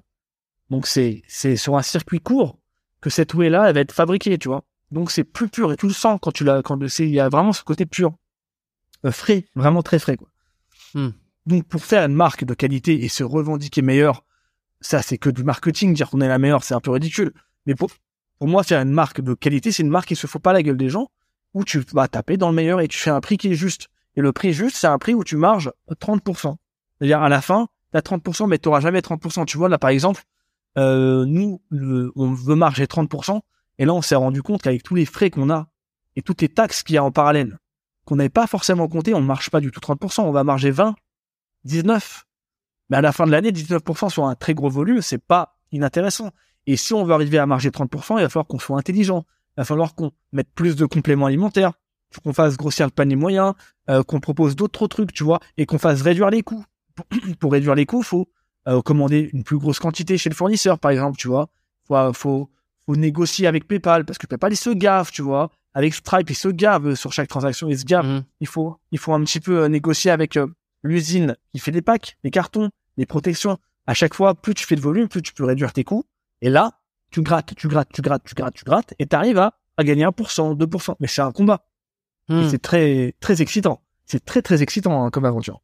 Ok. Et en dehors du, du marketing, business, de tout ça, la négociation avec fabricants, euh, euh, ceux qui ceux, ceux qui font les, les packages, tout ça. Sur le côté, euh, qu'est-ce que je vais mettre dans mon produit? Combien de temps, combien de temps ça t'a pris pour te renseigner au maximum, pour euh, étudier la protéine, ce qui est une native, ce qui est une non native, euh, qu'est-ce qui fait qu'une protéine est de qualité? Est-ce que je sais pas, t'as lu des bouquins? Est-ce que t'as as regardé des vidéos? T'as suivi des gens? Je suis pas tout seul dans l'entreprise. Et ça, c'est ma force. C'est que si je m'étais lancé tout seul à dire je veux monter une marque de compléments et je vous emmerde tous, euh, ça m'aurait pris trois ans et j'aurais jamais eu la patience de le faire. Et j'ai pas monté une marque tout seul. Je me suis associé avec des gens qui eux sont déjà dans le milieu, tu vois, qui sont dans le secteur, qui s'y connaissent. C'est ce qui fait qu'on a gagné un temps fou. C'est-à-dire quand je dis je veux l'excellence, on me propose pas un truc bidon, on me propose tout de suite le top. Voilà, c'est comme ça. Donc euh, euh, tout, tout l'aspect euh, comment tu sais que c'est la meilleure et tout, c'est que je suis associé à des gens dont c'est le métier. Moi, je peux D'accord. pas me revendiquer comme un expert là-dedans. Je suis pas. Par contre, moi, j'atteste que ce que je veux, c'est le top. Donc ce que ce qu'on me propose, c'est le top. Mais c'est tout ce que je peux faire, c'est attester. Et de toute façon, il y a les certificats sur le site, il y a tout. Il y a une traçabilité, tu vois. Transparence et traçabilité sur le site, c'est vraiment comme ça que j'axe toute ma communication. Et c'est pour ça que je parle même de mon chiffre d'affaires sur YouTube Mhm. et je montre tout. Tu vois, là, on veut, on veut faire une créatine. euh, vu que la créapure, c'est devenu une denrée très rare et que tout le monde veut la créapure parce que la créapure, elle est pure à 99,9%. Mais c'est très compliqué parce que la créapure, il travaille qu'avec des grosses marques maintenant qui, qui siphonnent un peu le volume de créatine pour que les autres petites marques, elles aient pas ce produit phare et qu'elles se plantent. Tu vois, c'est comme ça. C'est comme de la politique. Business, c'est de la politique. La créatine monohydrate, elle est pure à 99,5%. T'imagines que il y a que juste 0,4% de différence. Si demain je propose une créatine monohydrate, je vais communiquer autour du fait qu'elle est pure à 84 99,5, mais surtout je vais dire c'est quoi ces 0,4% de déchets? Parce qu'il faut dire ça aux gens. C'est trop Mhm. facile de dire ouais c'est super pur, regarde 99,5%, euh, t'as vu, euh, c'est pareil, euh, prends ma créatine, c'est pareil que de la créature. Non, moi à quel moment je vais être transparent et, et- et traçable, c'est que je vais dire ok c'est pur à 99,5, mais voici ce qu'il y a dans les 0,4% de déchets. C'est pour ça qu'on n'a pas le label créapure. Mais est-ce que c'est dangereux? On va faire des études. Et là, pour le coup, c'est avec euh, un gars avec qui je travaille, Kylian Hagen, qui est un de mes ambassadeurs. C'est lui Ouais. qui fait ces études-là et ces recherches, parce que lui, c'est vraiment son métier. Et lui, il pourra attester de dire ces 0,4 ne font aucune différence. C'est juste qu'il n'y a pas le label créapure. Maintenant, va mettre ça dans la tête des gens. Ça prend du temps. Ça va pas se faire en une fois. Il faut leur faire comprendre une fois, deux fois, trois fois. Il y a des gens qui, on a fait un sondage, hein, on a fait, on a fait une étude déjà. Là, il y a 70% de gens qui sont prêts à prendre de la créatine monohydrate plutôt que de la créapure. Mais t'as quand même 30% qui disent non, c'est créapure ou rien. C'est comme ça. Donc le but, c'est quoi? C'est pas de convaincre la terre entière de prendre de la créatine monohydrate, mais c'est de quand même essayer de gratter un peu, euh, faire comprendre aux autres que c'est quasiment la même chose et c'est quoi cette petite différence? Qu'est-ce que ça va changer, tu vois? Si les gens qui veulent pas en changer, en tout cas, on aurait été transparent jusqu'à la fin. Parce que je te dis, moi, il y a des gens qui vont vendre de la créatine monohydrate et ils vont dire euh, Ouais, c'est bon, c'est stylé, mec, c'est pur, euh, 99% de pureté, tu vois. Ouais, bon, oui. Et alors, qu'est-ce qu'il y a dans ces, c'est quoi les déchets? Tu le sais? C'est- c'est- Bah, on va ces étudier. 0,4 Eh sais- avant de la vendre, on, on étudie. Donc là, on a, on a le, on a le belge, il est sur le coup, le belge là. Donc, euh, euh, il va, il va étudier le truc et, et on, on proposera de la monohydrate que si ça nous semble vraiment pertinent et sans le moindre danger. Sinon, c'est hors de question. Mais la monohydrate, elle a aucun, il y a déjà aucun problème, on le sait. C'est juste qu'ils n'ont pas le label créapure. Créapure, c'est en Allemagne et eux, ils savent euh, comment faire pour avoir une créatine pure à 99,9. Ils ont la formule que tout le monde n'a pas. Voilà. C'est comme Hmm. si tu étais Walter White, tu vois, qui lui sait faire une, une mette à 99,9% et qu'il y a Jesse à côté qui arrive à faire un truc extraordinaire, mais c'est toujours pas la même formule. Il a pas le petit secret qui fait qu'on est à 99,9, tu vois. Mais on n'a rien. On passe de 99,9 à 99,5. Alors que Jesse, il est à 92 ou 93%. Et je sais plus, dans 96. Il a combien de pourcents, Jesse Pinkman? Ça, ça te parle ou pas du tout? Bah, ça- La série me parle, les chiffres me parlent plus du tout, par contre, je me rappelle pas du tout. Je crois qu'il est à 92 et c'est déjà incroyable. Ouah, putain, à 92%, tu vois. Ouais, Bref, c'est pas comme Walter White dans la série, c'est ah, mais c'est pas Voilà. comme. euh, Ouais. voilà, c'est pas la pureté absolue. quoi. Ouais. Que- que- quelle idée te vient de faire une idée, une marque de compléments alimentaires, euh, de compléments, euh, de, ouais, de compléments, dans dans un dans un monde qui est déjà ultra saturé? T'as eu pas mal, t'as eu deux gros sponsors avant, qui ont, qui franchement ont, ont pris une grosse part du marché. T'as tout, t'as, t'as ceux qui font les leurs propres marques comme toi. Tu vois, t'as des concurrents. Tu t'es dit tiens, il Ouais. y, a- y a encore la place. Euh, je me suis dit, euh, ça a été de l'instinct. En fait, on était en pleine partie de poker avec mes potes et ça se passait assez mal avec mon sponsor. Et je me suis dit, mais qu'est-ce que je vais faire? Est-ce que je quitte mon sponsor pour aller chez un autre? Parce que il y en avait d'autres qui m'a de très bonne qualité qui me proposaient des super contrats, hein, vraiment des super contrats où j'étais peinard. hein. Et j'ai dit, je crois que c'est le moment de monter ma marque. Je vais tenter un truc. J'ai proposé à mes potes autour de la table. Je suis associé, tu vois. Tu venez, on fait une marque. Et hop, c'est parti comme ça. Et j'ai dit, si on fait une marque, par contre, on, se place tout de suite euh, à l'excellence. Sinon, c'est pas la peine. Et je dis, si on fait une marque, on va renouer avec les sports de force, que les sports de force. Tu vois, la musculation pure, le, le power, le bodybuilding. La ouais, puis ton quoi. audience, ton audience aussi qui est voilà. Évidemment, je mise un peu sur mon audience, mais je me dis, il y a, une histoire à raconter, il y a une saturation sur le marché, mais je me dis, c'est pas impossible que ça marche. Et j'ai pas eu tort parce que ça marche. Je touche du bois, mais, ça marche vraiment, c'est très croissant. Et je montre mon chiffre d'affaires tous les mois sur ma chaîne. Euh, je pense que ça va prendre. Vraiment, je pense qu'il y a un gros. Il y a un avenir pour cette marque, il y a un vrai truc. Et, c'est une façon de me dire aussi, je veux une, situation euh, stable. C'est-à-dire, euh, maintenant, je suis gérant d'une société, quoi. Enfin, j'ai une vraie société. là. Je- ça fait longtemps que je gère mon business avec YouTube et tout, où je fais mes facturations, tu vois, je, suis- je fais office de producteur. Euh, j'ai des contrats à droite à gauche, je gagne ma vie sans problème. Mais là, c'est différent, tu vois. Je suis euh, fondateur d'une marque et je la développe. Donc euh, c'est là, je me dis, putain, j'ai j'ai un métier. Euh, je suis propriétaire d'une marque de compléments alimentaires et je la développe. Je propose un service aux gens. T'avais essayé de faire du coaching à un moment donné, de lancer un service? Euh, oui, j'ai fait du coaching, mais c'est pas moi qui l'ai fait. C'est-à-dire à chaque fois, je m'associe avec la bonne personne pour faire ça. Euh, moi, je suis pas coach du tout. Ça serait ridicule, ce serait absurde que je me lance dans le coaching. Mais je me suis associé avec un pote à moi qui lui est coach, et on s'est dit viens, on fait du coaching. Moi, je te mets en avant, et toi, tu fais le coaching, et voilà. Un pote du Rem Gym, un coach du, de ma salle. Ok, qui est pas, qui est pas, euh, qui est pas po- populaire, euh, qui a pas, qui a pas un compte. Non, non, mais sur le site, euh, il y a tout. Sur le site Ouais, qu'on non, a mais- fait, il y a tout. Ouais. Ok, d'accord. Et euh, alors, t'as- un parcours qui ressemble. Alors, je, je sais pas, ça va peut-être te faire grincer des dents. On va voir. Euh, le parcours et la façon dont tu organises les choses, comme tu me les décris, euh, me fait penser à Raptor. Sais,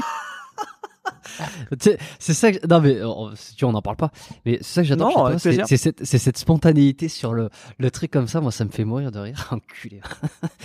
Non mais parce que tu vois là tu viens de me décrire euh, ce que j'ai l'impression qu'il fait aussi. C'est à dire qu'il a une grosse enfin c'est vous aviez une grosse image de marque Enfin, vous avez une grosse image, une grosse popularité sur les réseaux. Il y a des gens qui vous suivent, qui font confiance parce que vous avez des personnes. Enfin, toi en tout cas, tu as une personnalité hyper forte. Et finalement, tu t'associes à des gens qui ont leur expertise dans leur domaine. Et toi, tu es vraiment l'image, l'identité. Euh, et c'est un levier en même temps de. de euh, ben, c'est un levier de communication. C'est un levier aussi euh, euh, pour pour aller chercher de nouveaux clients, tu vois. Enfin, pour aller chercher Ouais. des clients, tu vois. Euh, donc voilà, je sais pas si la comparaison est flatteuse ou pas parce que je- je- il me semble Bah, que vous avez écoute, peut-être moi, une petite pense- échauffourée, mais. Non, c'est rien. C'est un quiproquo, avec con. Bon. Bref, n'en parlons pas. Euh, moi, ce que je pense de Raptor par rapport à sa façon de gérer euh, le business, pour moi, c'est un génie marketing. Vraiment, il est, il est hyper ingénieux, il est hyper réfléchi. Je crois qu'il a fait des études là-dessus, sur le, sur le commerce. Je sais pas, hein, je connais pas plus que ça sa vie.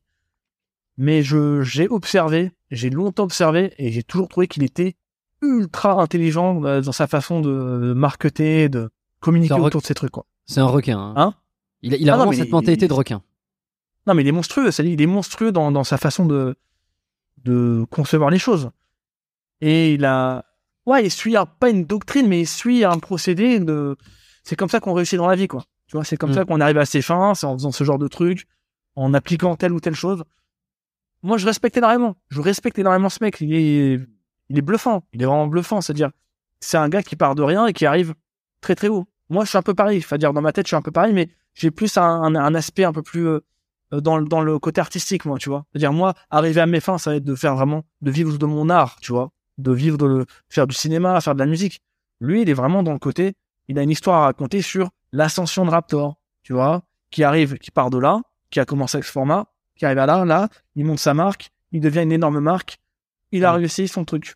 Et lui, je pense qu'il a la même, le même objectif que moi, c'est de partir vivre à la campagne et de peinard avec sa famille. Je pense que c'est exactement pareil. Et c'est ce que je lui souhaite. Ouais, donc euh, non, la, la comparaison, elle est flatteuse dans le sens que oui, on est des personnalités plus ou moins identiques à ce niveau-là, sauf que moi, je suis un peu moins structuré que lui, tu vois. Je suis moins, je suis moins structuré, c'est-à-dire j'ai, ouais, je suis très très freestyle, je suis très en roue libre, tu vois. Lui, il est plus carré, plus structuré. Mais ça se rapproche effectivement. Est-ce que est-ce que t'as vu les, une, une- un gros engouement lorsque t'as sorti la marque? Parce que euh, il y a aussi on te suit depuis des années tu vois on a parlé de la campagne on a parlé de tes premières vidéos euh, YouTube quand t'as monté euh, ta chaîne Retour Sayen tout ça est-ce que tu sens que t'as un gros t'as as ce gros bloc de gens qui t'apprécient énormément? Moi je le vois les commentaires que t'as sous tes vidéos euh, les plus récentes et enfin celles que tu sors régulièrement elles sont euh, elles sont toutes dithyrambiques. Les gens ils t'adorent euh, il y a énormément de commentaires Avner, j'adore, je suis, t'es l'un des seuls que je suis, j'adore ta personnalité, j'adore tout ça. Ça, c'est hyper, euh, c'est riche quoi. Enfin, là, t'as une richesse entre les mains, tu vois. Ouais, je sais. Bah attends, C'est si je fou. monte une marque, euh, c'est que je suis conscient de certaines choses quand même. Je me dis, on va, on va me soutenir, je pense qu'on va me soutenir. Et j'ai pas eu tort. Ça veut dire, euh, même si je ne mise pas sur mon public pour euh, que la marque elle marche, parce que ce serait un peu triste de dire, bah je mise que sur ça et je pourrais pas la, développer davantage. Moi, je mise sur euh, le fait que ça devienne une, référence. Tu vois, la marque elle devient une référence tout court et que Broadway soit connu. Bah parce que c'est connu en fait. Bah en fait, ça va peut-être devenir le cas parce que là, on commence à fournir des salles de muscu. Donc en fait, Broadway, ça va devenir une marque connue, euh, pas, parce qu'elle venir. Non, c'est une marque, elle plaît, on aime le packaging, on aime l'identité, on aime le goût, on aime la qualité, donc c'est une marque qui va se faire connaître et c'est mon objectif. Donc oui, j'ai senti un petit engouement sur la marque qui n'est pas arrivé tout de suite. Je peux pas mentir, hein. il est arrivé au bout de deux semaines. C'est-à-dire après le lancement, au début, c'était, euh, je l'ai dit dans ma, ma dernière vidéo, c'était un peu Ouais, un peu, un peu timoré. pour la tangente un peu bizarre où je me suis dit waouh waouh qu'est-ce qui m'arrive mec? Est-ce que t'as bien fait de faire ça? Et après en fait tu t'es rendu tu te rends compte que si si les gens ils sont là il fallait les il fallait un petit peu de temps il fallait que t'aies le produit d'appel là ouais et hop là depuis c'est sur la croissance comme ça Et qu'est-ce que de dire parce que parce que tu vois, je pense qu'il y en a beaucoup. Il y, en a certains qui ont commandé, qui ont déjà qui ont déjà testé, euh, et il y en a beaucoup qui sont ni pour ni contre entre guillemets ou qui se qui se doivent dire ah il a dû faire quelque chose de qualité ou quoi, mais qui n'ont pas encore passé le cap, qui sont soit chez un autre, Mhm. soit soit qui hésitent. Qu'est-ce que tu leur dirais à ceux qui hésitent? Bah eux ils viennent me le dire eux-mêmes ils me disent euh, j'attends euh, de finir ma- mon stock Ce que, j'ai, ouais. commander chez toi c'est normal attends euh, ça, ça coûte de l'argent quand même hein. c'est pas il y a Avenir qui a lancé une marque je vais acheter direct. Non c'est pas comme ça. C'est tranquille on prend la réflexion on voit si ça marche on voit si c'est pas un truc bidon on voit si les gens ils aiment bien. Et en fait euh, j'ai rien à leur dire. Je vous invite à tester la marque à tester la whey vous allez voir qu'elle est excessivement bonne et vraiment délicieuse. Et moi j'ai un retour qui me fait trop plaisir c'est tous les gens qui la consomment et disent mec j'ai jamais goûté une whey comme ça. Je n'ai jamais goûté un truc pareil. C'est à dire dans le sens c'est un milkshake. Et pourtant il y a rien de mauvais dedans. Il y a vraiment rien de mauvais. Mais c'est juste qu'elle est bien dosée. Le, cacao il est pur elle est vraiment bien dosée. La whey elle est ultra fraîche. Donc t'as ce côté vraiment aéré dedans. J'ai rien à leur dire. Je vous invite à goûter la marque et si vous adhérez bah continuez. J'ai tout à l'heure j'ai demandé à mon directeur général je lui ai dit euh, est-ce que on a un outil pour voir si les gens ont commandé plusieurs fois? Il me dit bien bien sûr. Il me Oui. met sur l'interface et, et bah en fait il y a des gens qui ont déjà passé trois commandes en un mois et demi. Donc c'est quand même plutôt bon signe. Il n'y en a pas beaucoup trois commandes il doit y avoir une dizaine de personnes. Par contre deux commandes on est déjà sur une centaine de personnes qui ont passé deux commandes. Donc c'est des gens qui commencent à adhérer à la marque. Et là on va fêter nos 1000 nos 1000 commandes ce soir. C'est-à-dire euh, on, on fête nos 1000 premières commandes ce soir. C'est en, en 60 50 50 55 jours. C'est bien. C'est vraiment croissant. C'est super cool. Ouais, bah félicitations. Bah, moi, je te soutiens dans, dans le truc parce que, comme je te dis, je, moi, je t'ai connu euh, lorsque tu as commencé, je pense, Road to. J'ai vu ta première série. euh, j'ai vu, donc, euh, je suis pas un des tout premiers lorsque tu as commencé les caméras cachées. D'ailleurs, c'est vrai que pendant longtemps, je savais pas ce que tu fait avant. Tu vois, Road to Science. Je savais que tu avais une deuxième chaîne Avener, qui était en fait la première. Oui. Euh, mais j'avais pas trop re- regardé ou disons que ça m'intéressait pas trop. Et, euh, et je t'ai toujours suivi parce que tu m'as toujours fait marrer. Euh, j'ai toujours aimé euh, ce côté un peu impulsif, un côté je teste des choses. Il y a des trucs qui vont pas passer, il y a des trucs qui qui vont qu'on qu'on va laisser sur le côté et puis on va dire qu'on va faire ça et puis finalement on fait pas ça. Mais t'as toujours, tu vois, c'était un peu le modèle de celui qui passe à l'action. Tu vois, on- bah, tu vas le savoir, mais en en marketing ou disons en business, il y a toujours deux modèles. Celui qui fait plein de choses. Il y a plein de, il y a, y a, y a plein de ratés, en gros, où il y a plein de choses qui finalement il va pas aller jusqu'au bout. Mais il avance, il avance, il avance, et finalement, bah, il cumule et il finit par trouver quelque chose. Et puis celui qui se demande toujours ce qu'il faudrait faire pour que ça soit le mieux et qui en fait fait rien. ou qui fait moi, je l'école, ça passe, ça casse. Tu vois. Vraiment, c'est mon école, c'est ça. C'est vas-y, euh, Ouais, j'y vais quoi, j'y vais. ça passe, ça casse. Tu t'es rien cassé euh, au, au skate? Au skate, Ouais, t'as fait du skate à un moment donné? oui. Tu t'es rien pété? Non? Parce qu'en général, le, le skate, ça passe ou ça casse, ça marche pas mal ça. Passe, ça casse. Non, non, ça va. Euh, ok, tu me fais un petit code euh, pour les, pour les auditeurs alors? On dit combien? Moi je touche rien, je m'en branle. Pour ceux Non, non, qui non. mais ont S'il y a des gens qui veulent commander et je vous file 20%, euh, euh, on va faire un code. En fait, c'est compliqué quand tu fais un code 20%. Euh, On va faire un code 20% qui va être valable pendant deux semaines. Comme ça, deux semaines, pas, en fait. Deux semaines après la sortie de l'épisode. Euh, c'est Avenir 20. Voilà, il y aura un code qui s'appelle Avenir 20, valable pendant euh, deux semaines à partir de l'épisode. Ok, à partir de Donc, la je vais sortie. demander à mon directeur de l'activer, mais il faut Ouais. parce que normalement quand tu fais un code promo euh, supérieur à 10%, il faut qu'il y ait le mail du gars, tu vois. Là, je fais un code ouvert moins 20% pour ta communauté si elle veut découvrir la marque. Avenir 20, vous avez 20%, c'est très cool. Voilà, et peut-être ceux qui te connaissaient aussi et qui avaient quelques. qui avaient euh, pas, pas, non, des, gros, pas, vous, pas des prenez doutes, Avenir mais- 10, merci. 10 pour vous, pour les autres. Voilà, c'est ça. Ceux, ceux qui méritent et ceux qui méritent pas. Euh, bon, écoute, on a fait un bon tour. Un dernier truc, le groupe de métal, ça en est où euh, La musique, tout ça, est-ce que ça laisse un peu de côté? Tu laisses ça de côté pour l'instant ou pas? Non, non, on a fait Parce que les- tu commences à cumuler l'expérience. des. T'en cumules des Oui, activités. mais tu vois, on se dit putain, il fait mille trucs, mais en fait non, c'est plutôt c'est freestyle, mais c'est structuré, tu vois. Chaque chose va se placer là, là, c'est assez. C'est-à-dire, en disant que le groupe de métal, c'est un loisir, c'est un kiff, tu vois. Je me tape un délire, je gagne pas un centime avec, je perds de l'argent, mais je m'en fous, je m'éclate. Euh, c'est en progression, c'est-à-dire là, on développe le groupe maintenant. C'est-à-dire, on a fait le premier concert, on a fait un EP. Maintenant, on développe le groupe parce qu'à partir de l'année prochaine, on va faire une tournée. Donc, on va vraiment jouer beaucoup de dates. Ouais, vous allez prendre un manager ou un mec qui va vous. qui- on c'est quoi, a, les- justement, C'est bon, vous avez tout ce qu'il dans les dans les Bah, bars. c'est ou, pour euh, ça qu'on a une tournée de prévue. ouais. C'est-à-dire à la base, moi, je me suis dit bon, on va faire un groupe et je vais remplir la part du contrat, c'est faire euh, les musiques, un concert pour les abonnés et on passe à autre chose. Mais en fait, non. J'ai fait le truc et très vite, on a eu un tourneur qui est un énorme tourneur qui nous a proposé une vraie première date. On a fait une première date à la maroquinerie, donc c'était un vrai concert. C'était pas un concert pour les abonnés. Et j'ai j'ai été confronté à la réalité de c'était quoi un concert. Ouais. Ça s'est très mal passé dans le sens, euh, c'était pas du tout un show. C'est-à-dire, ça aurait été pour les abonnés, c'était parfait, génial. Mais en termes de show euh, métal, euh, quand t'es un vrai groupe, c'était euh, bah, un peu pathétique. Hein. Enfin, surtout de mon côté. Hein. Mon groupe, à moi, il est assuré, mais moi, j'étais pathétique. J'étais perdu avec mes euh, changer de guitare à chaque morceau parce que j'ai tous mes morceaux sont accordés différemment. Je suis venu avec cinq guitares. Bref, c'est pas ça un show. Normalement, tu te ramènes, t'es carré, c'est structuré, tu vois. Mais euh, le, tourneur a dit bon, il y a quand même un gros potentiel. Vous avez quand même envoyé du lourd. Il dit voilà, à partir d'octobre, moi, je vous prévois une tournée, mais il faut que vous bossiez vraiment comme un vrai groupe et que vous ayez euh, un peu plus de morceaux. Donc voilà, on bosse sur ça. Ok. Tu, tu connais Dagoba? Bah, bien sûr, c'est un pote à moi. Ah, Enfin, euh, le, le bassiste. F- Ah, on discute souvent. On discute. J'avais fait un épisode Je avec sais lui, qu'il a fait un. Je sais, je sais. Mais euh, mais euh, le bassiste c'est un un pote à moi. Mais euh, Swatter, je sais qu'il a qu'il a. Bon, on discute, il est très sympathique, très gentil. Ouais, c'est vrai que Il a j'adore 43 ans, putain, il est vieux. Il est vieux. Ouais. Bientôt, bientôt Gojira, sinon première scène de Gojira, première partie de Ah, Gojira. incroyable. Ouais, Un truc de ouf. ouais, ça- c'est- ils sont, ils sont ouf. Tu, c'est quoi tes, tes objectifs dans la musique? Est-ce que c'est vraiment pour t'amuser ou t'aimerais aussi euh, Je sais pas, T'es franchement. un touche ouais. à tout, toi. hein Ouais, mais c'est pour m'amuser. Là, franchement, c'est pour m'éclater. Mais je me dis, je suis conscient que c'est quoi la scène française et que Mm. c'est déjà très très bien. Euh, non, franchement, hein, on va être, on va se calmer un petit peu, mec. Hein. De jouer devant 300 personnes, c'est déjà ouf. Donc se jouer devant 1000, 2000, 3000, c'est incroyable. Faire un festival à Hellfest, ça doit être un truc de malade. Mais rien que t'as 300 personnes devant toi, tu joues, c'est déjà génial et ça peut te suffire à t'épanouir dans la musique. Donc faut pas chercher à être ah, le plus gros groupe. Je pense que mon objectif, c'est de faire une tournée et euh, de, de s'éclater, de viser un Hellfest à la fin, tu vois.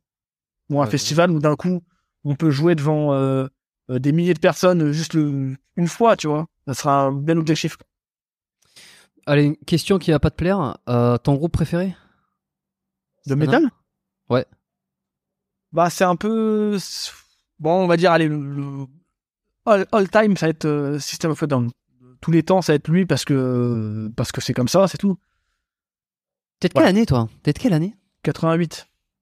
Ah ouais, putain, je te- je- j'aurais pensé qu'on était exactement de la même année parce que entre les visiteurs, euh, système, euh, on a exact, enfin on a les mêmes références quoi, musicales et, T'as quel âge, toi? et cinéma. 90, 33. Ouais, ouais, c'est pareil. Ouais, c'est la même. Ouais. Ok, système. Bon, parfait. Euh, allez, je vais te poser mes trois, trois dernières questions que j'aime bien pour clôturer T'as les toujours épisodes. trois questions, euh, plus trois questions, plus une question, plus trois questions qui vont m'énerver. Vas-y, je t'écoute. Alors écoute, si, si elle t'énerve, tu me dis, je te forcerai à répondre quand même. La première question, si on pouvait revenir 10 ans en arrière. Donc t'as 35 aujourd'hui, Ouais. donc à 25. Alors, on est bien, on est bien sur le thème. 34. 34, 24, ouais. Euh, c'est quoi le meilleur conseil que tu aurais eu besoin d'entendre Avec tout le, tout le recul que tu as aujourd'hui? Tout confondu. Ah, c'est trop compliqué, mec. Trop compliqué. J'ai eu trop de phases différentes. Trop, trop de phases. Je crois que j'aime bien là où je suis arrivé dans ma vie aujourd'hui.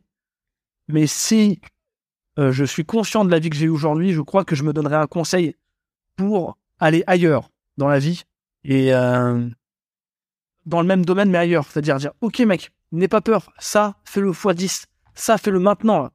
Vas-y à fond directement parce que tu peux aller très, très, très, très loin très vite. Je, je me dirais ce conseil-là et je dirais, sois pas feignant de faire ces trucs-là, c'est très dur, mais sois pas feignant. Peut-être que tu iras beaucoup plus loin. quoi. Hmm, ok. Euh, deuxième chose, est-ce que tu as eu un, un modèle ou un mentor? Qui t'a marqué Une référence, une influence J'ai failli dire Raptor, non mais je rigole. Euh, bah, il, va, il va être content.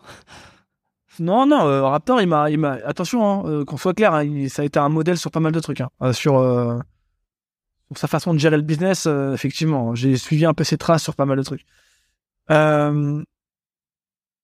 Un modèle, non, non, j'ai pas de modèle. Non? Il y a personne. Non, Pas t'as pas. non. Même pas Godefroy de Montmirail? Ah bah si, bon. Ma vie est basée sur ce mec-là, donc. Bon, très bien. Allez, tu as le temps de lire ou pas? Hein? Ah, de lire euh, des livres? Ouais, ouais, t'as le temps de Non. bouquiner? Non. Jamais? En fait, j'arrive même plus à regarder un film. Donc, euh, T'as pas, t'as je pas un voulais me livre, faire une euh, salle là-bas, là derrière. Euh, l'ancienne, l'ancienne, l'ancienne salle de poker qui, est- qui était devenue un, un- ma salle de sport, qui aujourd'hui est une pièce vide. Je voulais m'en faire un home cinéma de ouf, tu vois, avec un, un canapé, un vidéoprojecteur avec le son de ouf. Mais en fait, j'arrive même pas à regarder un film par semaine. Ça sert à rien. Je vais mettre 3000 balles pour rien, tu vois. Hmm, hmm, ok. Bon, T'as pas un livre à me recommander, un truc euh, que t'as lu quand t'avais un peu plus de temps? Ah, Monte Cristo, le comte de Monte Cristo. Ah bah oui, putain, c'est vrai, t'as cette oui, mais c'est référence mille- aussi mille- absolue. 1600 000 pages, quoi. Donc, euh, c'est un Je gros, gros livre, mais lis-moi ça. Tu sais, mais je l'ai lu, tu sais que je l'ai lu et que j'ai regardé la série en suivant, avec Depardieu. Aide-moi. C'est pas la même chose. Non, Pas la même chose. Mais, euh, Depardieu est excellent. excellent. Ah, Absolument excellent. À part dans le premier. Mais dans les trois autres films, euh, dans la... parce que le premier, enfin, pour moi, c'est pas ça Edmond Dantès, quoi. C'est pas un mec qui ressort qui fait euh, 100, 130 kilos, tu vois. Edmond Dantès, c'est un mec. euh, Bah, Edmond Dantès, c'est beaucoup plus euh, Pierre Ninet que Gérard Depardieu, tu vois. Parce que Pierre Ninet, il va faire, il va faire Edmond Dantès, là. Ah ouais? J'ai pas vu. Physiquement. Ouais. Là, ça va, ils vont tourner le film. C'est beaucoup plus ça, pour moi, un Edmond Dantès, physiquement, que Depardieu. Mais Depardieu, en Comte de Monte Cristo, il est, il est magnifique. Il est excellent. Quand Ouais, il vient le compte, c'est bouleversant. Mais euh, le Monte Cristo, il mange pas. Euh, Edmond Dantès, c'est un mec qui mange pas. Il est rachitique. Il a perdu l'habitude de manger et il se nourrit quasiment pas. Il prend une bouchée, il boit un petit peu de, de son liquide spécial pour pas avoir faim, là. Ça le nourrit, mais il mange pas. Alors que Depardieu, c'est un ogre dans le film et ils ont, ils ont fait un autre Monte Cristo qui, ah, il veut profiter de la vie, tu vois, il veut croquer Ouais. la vie à pleines dents. Mais le vrai, le vrai Monte Cristo est un mec euh, très réservé qui mange quasiment pas. Il est vengeance, vengeance, il a que ça dans la tête. Hmm. On plus plaisir à rien d'autre que dans la vengeance.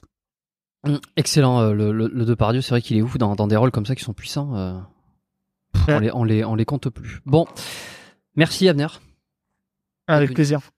C'était euh, c'était un plaisir pour moi d'échanger avec toi, de parler un peu de bah, de ton parcours aussi, tu vois, parce que je m'étais dit, en fait, moi j'avais eu un souci avec toi, c'est que je me suis dit, on pourrait, en fait, il y a tellement de, il a fait tellement de choses. Tu vois, on n'a pas parlé de poker par exemple. On pourrait, il y a tellement de sujets qui sont possibles, imaginables. Euh, J'aime bien préparer cet épisode, mais les laisser un peu aussi à l'improvisation, tu vois. Et donc, euh, donc voilà. Merci. Avec Euh, plaisir, mec. est-ce qu'il y a un message que tu as envie de faire passer à ceux qui sont, qui sont encore là avec nous? Euh, Un dernier mot. Avenir 20. Voilà, Avenir 20. Si vous écoutez ce podcast pendant deux semaines euh, de la sortie de l'épisode, eh ben il y aura ce petit code promo, voilà que, que je vous ai négocié en direct live, on va dire. Et puis euh, et puis euh, et puis voilà. Si vous avez apprécié l'épisode, ben dites-le, envoyez un petit message à l'avenir aussi. Là, par exemple, tu vois, j'ai sorti des épisodes euh, récemment euh, qui plaisent énormément et dont mes invités reçoivent euh, des cinquantaines de messages par jour. Trop bien. Suite, qui sont bravo. C'est vraiment des, des, des, épisodes particuliers qui, qui sont très touchants. Mais et voilà, moi j'adore ce que tu fais, donc je te le répète encore une fois. Merci. Continuer à regarder tes vidéos, ça me ça me fait marrer d'avoir tes nouvelles de toi à travers à travers les à travers YouTube finalement quoi. C'est gentil, merci beaucoup. Moi, je sais qu'en général, quand je fais une interview comme ça, tu vois, J'en ai fait quelques-unes. Il y a beaucoup de gens qui me détestent. Euh, il y a beaucoup de gens qui disent putain, il est arrogant, euh, il coupe la parole. Euh, c'est quoi cette mentalité? Enfin, ça arrive. c'est comme ça. Ça m'est souvent arrivé, mais moi je suis juste sincère et spontané. Je dis les choses telles que elles sont aujourd'hui dans ma tête. je pense pas. Je pense que ton public il va pas forcément être comme ça, mais ça m'est arrivé plusieurs fois qu'on dans les commentaires là où les gens ils haïs, mort, quoi. Genre. Ah ouais c'est, t'as, un, un souvenir d'un passage où t'étais passé, où c'était arrivé? Ah bah. La dernière, c'était chez Absol. J'ai fait une interview chez Absol de 2 h 3 heures. Vous étiez à côté. C'est un youtubeur qui fait pas d'interview comme ça. Ouais. Et les commentaires sont l'inverse de dithyrambique. Hein. C'est genre, il y a beaucoup de commentaires qui sont assez méchants, mais bon, c'est pas grave, c'est la vie. Hein. Tu passes à autre chose. Tu veux, bah oui, bah tu peux pas plaire à tout le monde. Effectivement, si j'ai un, les gens ils interprètent mal des trucs, bon c'est comme ça. Bon, bah, écoute, moi j'aime bien, moi ça me, moi j'aime bien le personnage. Euh, à lundi prochain pour un prochain épisode. À tous, reste avec moi 30 secondes le temps que je coupe. Euh, on va se revoir en privé. Oui. Et, euh, et puis voilà, hein, si ça vous a plu comme d'habitude, le, les messages, euh, abonnez-vous au podcast. Allez, euh, je force tout le monde à s'abonner au podcast. Si vous n'êtes pas encore abonné sur Spotify, Deezer, Apple Podcast, si vous, il y en a beaucoup qui le regardent sur YouTube. la chaîne YouTube du podcast prend de plus en plus d'ampleur pour certains invités, donc tant mieux. Mais foncez vous abonner sur les sur les plateformes d'écoute, c'est quand même beaucoup plus sympa euh, d'écouter le podcast euh, pendant qu'on fait autre chose, la cuisine, la vaisselle, euh, les courses, les, les, les, transports en commun ou quoi que ce soit, plutôt que de rester devant l'ordinateur. C'est comme ça que je les consomme et c'est comme ça que je, je, je, je propose à tout le monde de les consommer. Voilà. Merci. Portez-vous bien. Faites pas trop les cons et à la semaine prochaine. Ciao. Salut les amis. Merci beaucoup. Hey, it's Danny Pellegrino from Everything Iconic. Ready to upgrade your style game without blowing your budget? Check out Quince. They've got all the good stuff, shirts and polos, activewear and fine leather goods, all at 50 to 80% less than other high-end brands. And the best part? They're all about safe, ethical and responsible manufacturing.